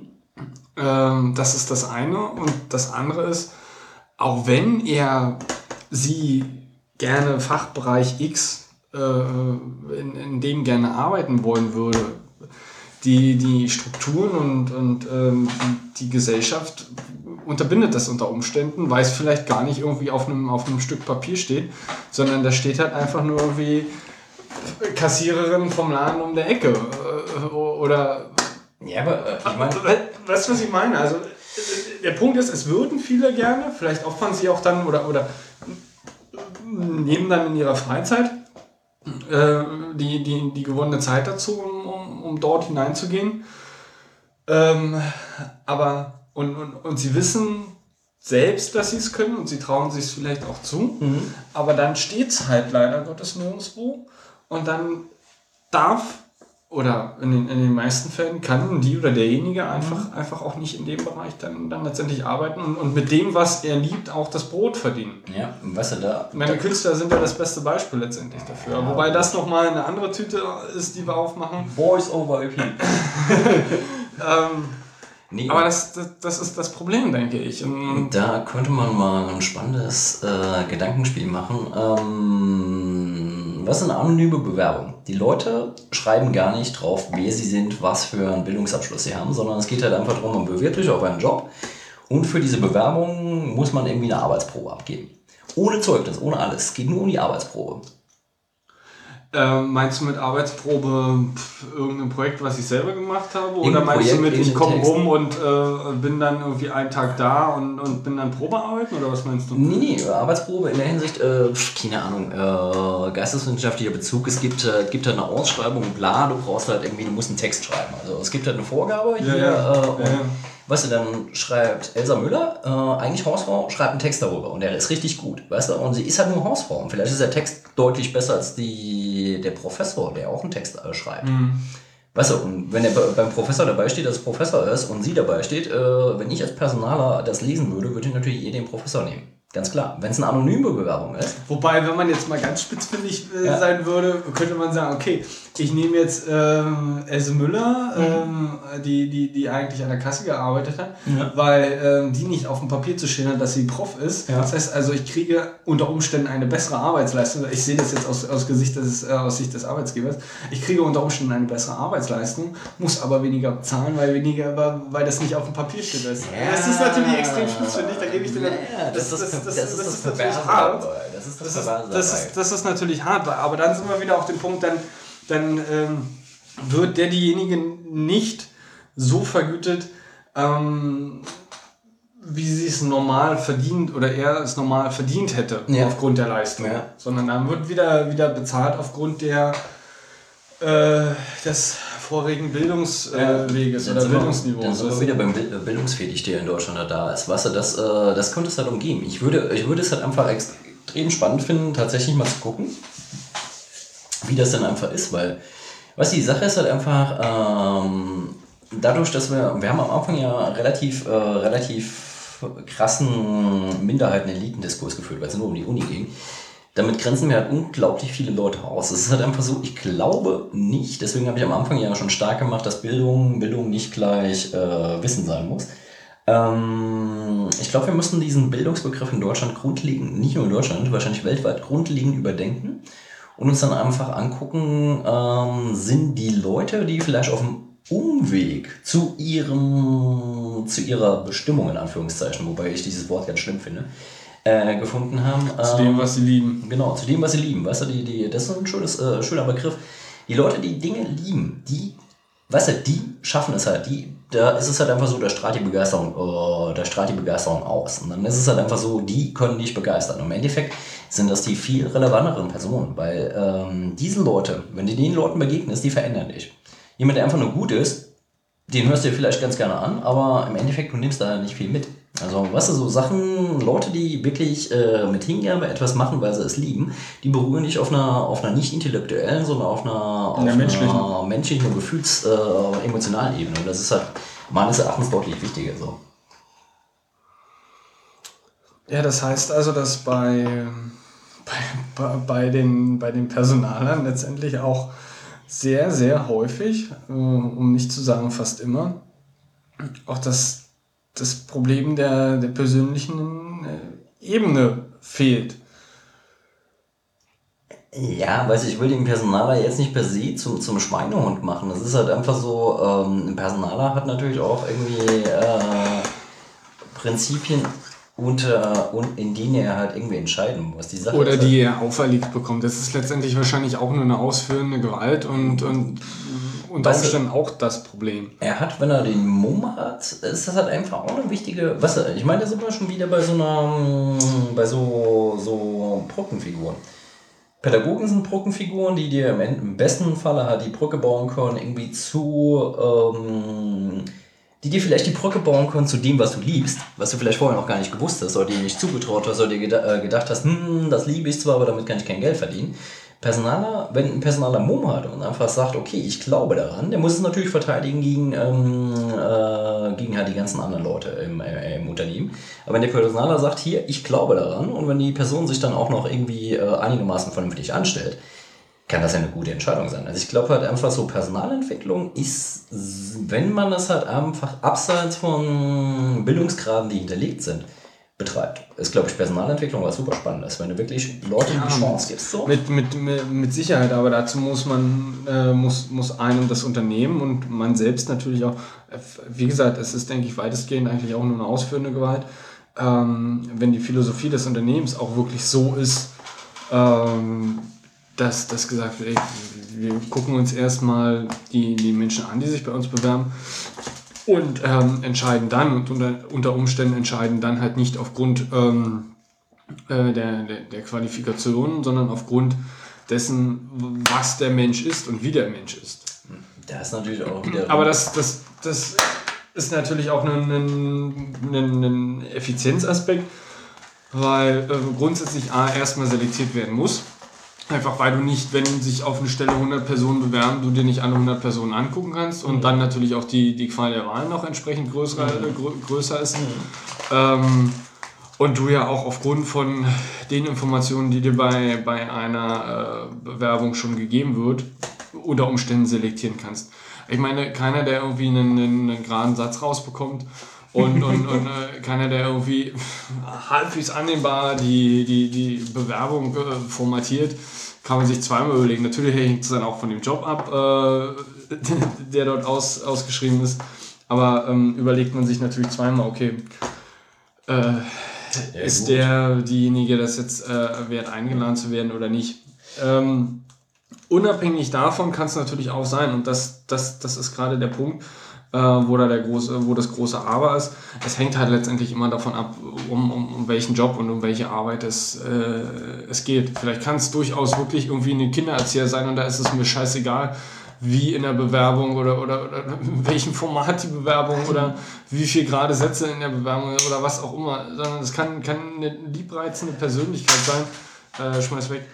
Äh, das kann eine liebreizende Persönlichkeit sein, ähm, die unter Umständen viel besser qualifiziert, viel äh, stärker qualifiziert ist und, und geeigneter ist als ähm, alle 100 anderen davor, ne? die, die es halt jetzt geschafft haben, mal Ja, ihre, ihren Lebenslauf ordentlich zu formatieren. Ist halt auch die Weißt du? Frage, weißt du, wenn jemand sagt, hey, Schabos wissen, wo der Babo ist, weißt du, ich meine, ähm, zugespitzt. Die Sache ist, ähm, klar, wie du sagst, der Personaler hat natürlich die Qual der Wahl.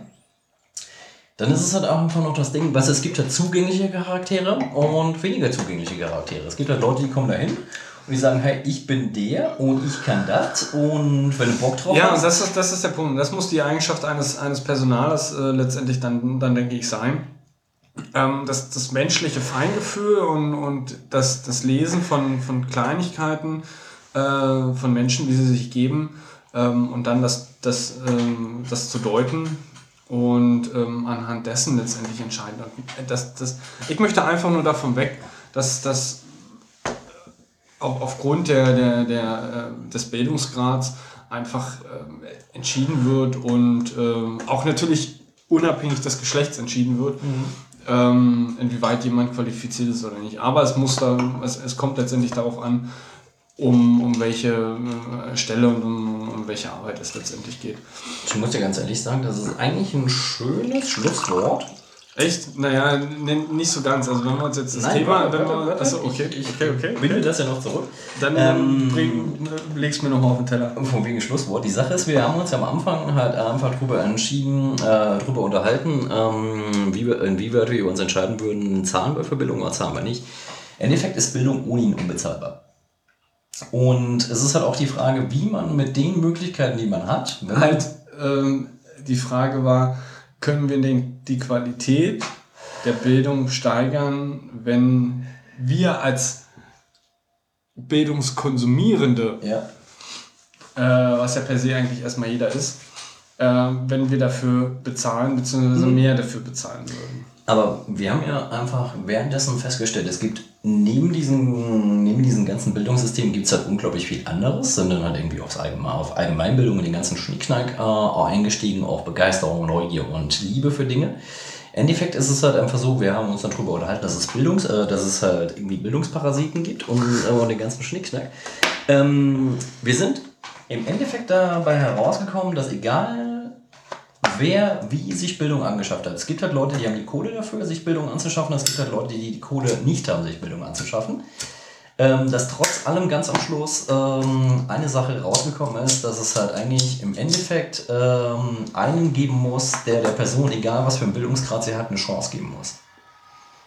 Und das ist doch eigentlich, eigentlich ein ganz schöner Dreh. Also hängt es nicht vom, vom ähm, Gebildeten ab, sondern vom Entscheidungsträger ab, oder wie? Nee, es kommt, äh, es kommt einfach, äh, ähm, es hängt davon ab, wie jemand, der in einer Entscheidungsposition deine Art und Weise mit der Bildung, die dir nach deinen Möglichkeiten möglich war oder möglich ist, dich bewertet. Wenn jemand sagt, okay, hier ähm, habe ich jemand äh, von den Zeugnissen her weniger wert, krasses Wort, aber tatsächlich ist es ja so, weniger wert als Person XY, aber von der Zugänglichkeit, von der Art und Weise, wie sie damit umgeht, ähm, wie sie die Liebe für den für den Gegenstand Vom menschlichen kann, vom menschlichen interessanter. Das ist halt einfach, weißt du, Bildung in erster Linie, wenn jemand Kohle hat, in Bildung zu investieren, macht dies in der, das kann er dann natürlich machen. Das macht ihn im Endeffekt auch nicht zu einem besseren Menschen. Im Endeffekt ist es ja halt einfach so, wenn du, wenn du halt wirklich einen coolen Menschen hast, dann ist es halt egal, wo er herkommt. Es ist halt nur, wie er mit seiner, mit seiner Art mit Bildung umzugehen umgeht. Ja, ich glaube aber, ähm, dass es auch nur aufgrund von erhöhtem finanziellen Aufwand möglich ist, manche Bildung zu erfahren. Das, das, ist aber, das ist aber das Ding, was wir Und das ist ja das, gesagt haben. Also ja, das ist ja das Problem an der ganzen Geschichte, dass es grundsätzlich A, also dass, dass, dass Bildung ein, eigentlich, ich weiß nicht, ob es in den Grundrechten mit drin steht, aber wenn nicht, sollte es verdammt nochmal ein Grundrecht sein. Und es sollte auch wesentlich mehr als bis jetzt in die, in die Bildung fließen, weil das genau der Grundstein für alles andere ist. Für Verständnis für Systeme, für Verständnis für Prozesse, für Verständnis für ähm, Alle. Politik. Eigentlich Verständnis für alle. Das ist, Bildung ist die Grundlage für alles. Genau. Und du, ähm, da kann ich noch einen schönen Spruch vom Vater von meiner Ex-Freundin zitieren, den ich super gerne mag. Wer nichts will, äh, wer nichts weiß, muss alles glauben. Was ich saumäßig clever finde, weil die Sache ist halt einfach, wenn du, wenn du keine Ahnung hast, wenn du nicht Bildung hast, wenn du nicht irgendwie ähm, überlegen kannst, das, was der Mensch mir gerade vorsetzt, ist das richtig oder falsch. Wenn du nicht die Möglichkeiten hast, halt einfach ähm, Das zu bewerten. das zu bewerten, genau. Die, das Bewertung, die Bewertung ist das Wichtigste und dafür brauchst du keine Uni. Dafür brauchst du halt einfach einen gesunden Menschenverstand. Ich glaube, Ja, bezahlte, bezahlte, bezahlte Bildung kann den gesunden Menschenverstand verfeinern. Aber er kann es niemals ersetzen. Ja, optimieren. Vielleicht auch. Ja, du alter Bob. Sie werden optimiert. Es ist auf jeden Fall Grundlage für, für alles. Auf jeden Fall. Also ich glaube, da, da sind, sind wir auf jeden Fall einer Meinung, weil die Sache ist halt einfach, äh, zum einen sind Leute, die eine gewisse, weißt du, wenn Leute die Möglichkeit haben, Dinge zu filtern, zu beurteilen und auch zurückzubeißen, das sind Leute, die ich mag. Weil ich mag halt Leute, weißt du, wenn irgendwelchen Leuten Scheiß erzählst und sie schlucken das, dann ist es halt einfach so, dann verliere ich das Interesse für diese Person ganz, ganz schnell, weil ich mir einfach denke, ich kann die so dermaßen in die Tasche lügen, so groß kann deine Tasche gar nicht sein. Und äh, das, Aber- das sind Leute, die interessieren mich einfach nicht. Ja, aber, und das ist wieder das, das Problem am Bildungssystem, es ist unter Umständen nicht ihr eigenes Verschulden. Ja. Und das ist das, Das ist was, so, bitter, was so ja. tragisch an der ganzen Geschichte ist. Tragisch ist vielleicht sogar das Bessere Ja, es, also tragisch ist schon, schon sehr heftig und Nein, sehr schwer das Wort, Wort, aber es ist, Wort. es ist durchaus schade. Und deswegen sollte, muss, gerade weil man mit, mit, mit ähm, mehr, mit einem größeren finanziellen Aufwand Bildung wirklich qualitativ besser gestalten kann, muss mehr Geld in die Bildung fließen. Ich muss auch ganz ehrlich sagen, du hast eine sehr, sehr gute Idee aufgestellt, wo du gesagt hast, dass äh, die Versteuerung von Unternehmen ähm, so umgestellt werden soll, dass Geld von, davon abgezweigt wird und in die Bildung fließt. Ja, ohne, ohne Umwege dann vielleicht, äh, die, ohne Umwege dann einfach direkt. Ich bin ja grundsätzlich eh gegen Umwege, sondern immer direkt. Genau, möglichst wenig, äh, wenigstens wirklich Bürokratie und. Ja, wo halt auch möglichst wenig irgendwo noch bei, bei, bei äh, Teilprozessen abfällt Ja. abgezweigt wird. Genau, nichts versickern. Richtig. In diesem Sinne würde ich sagen, jetzt äh, äh, lass uns die Sache zumachen. Genau. Prost, mein Lieber. Prost.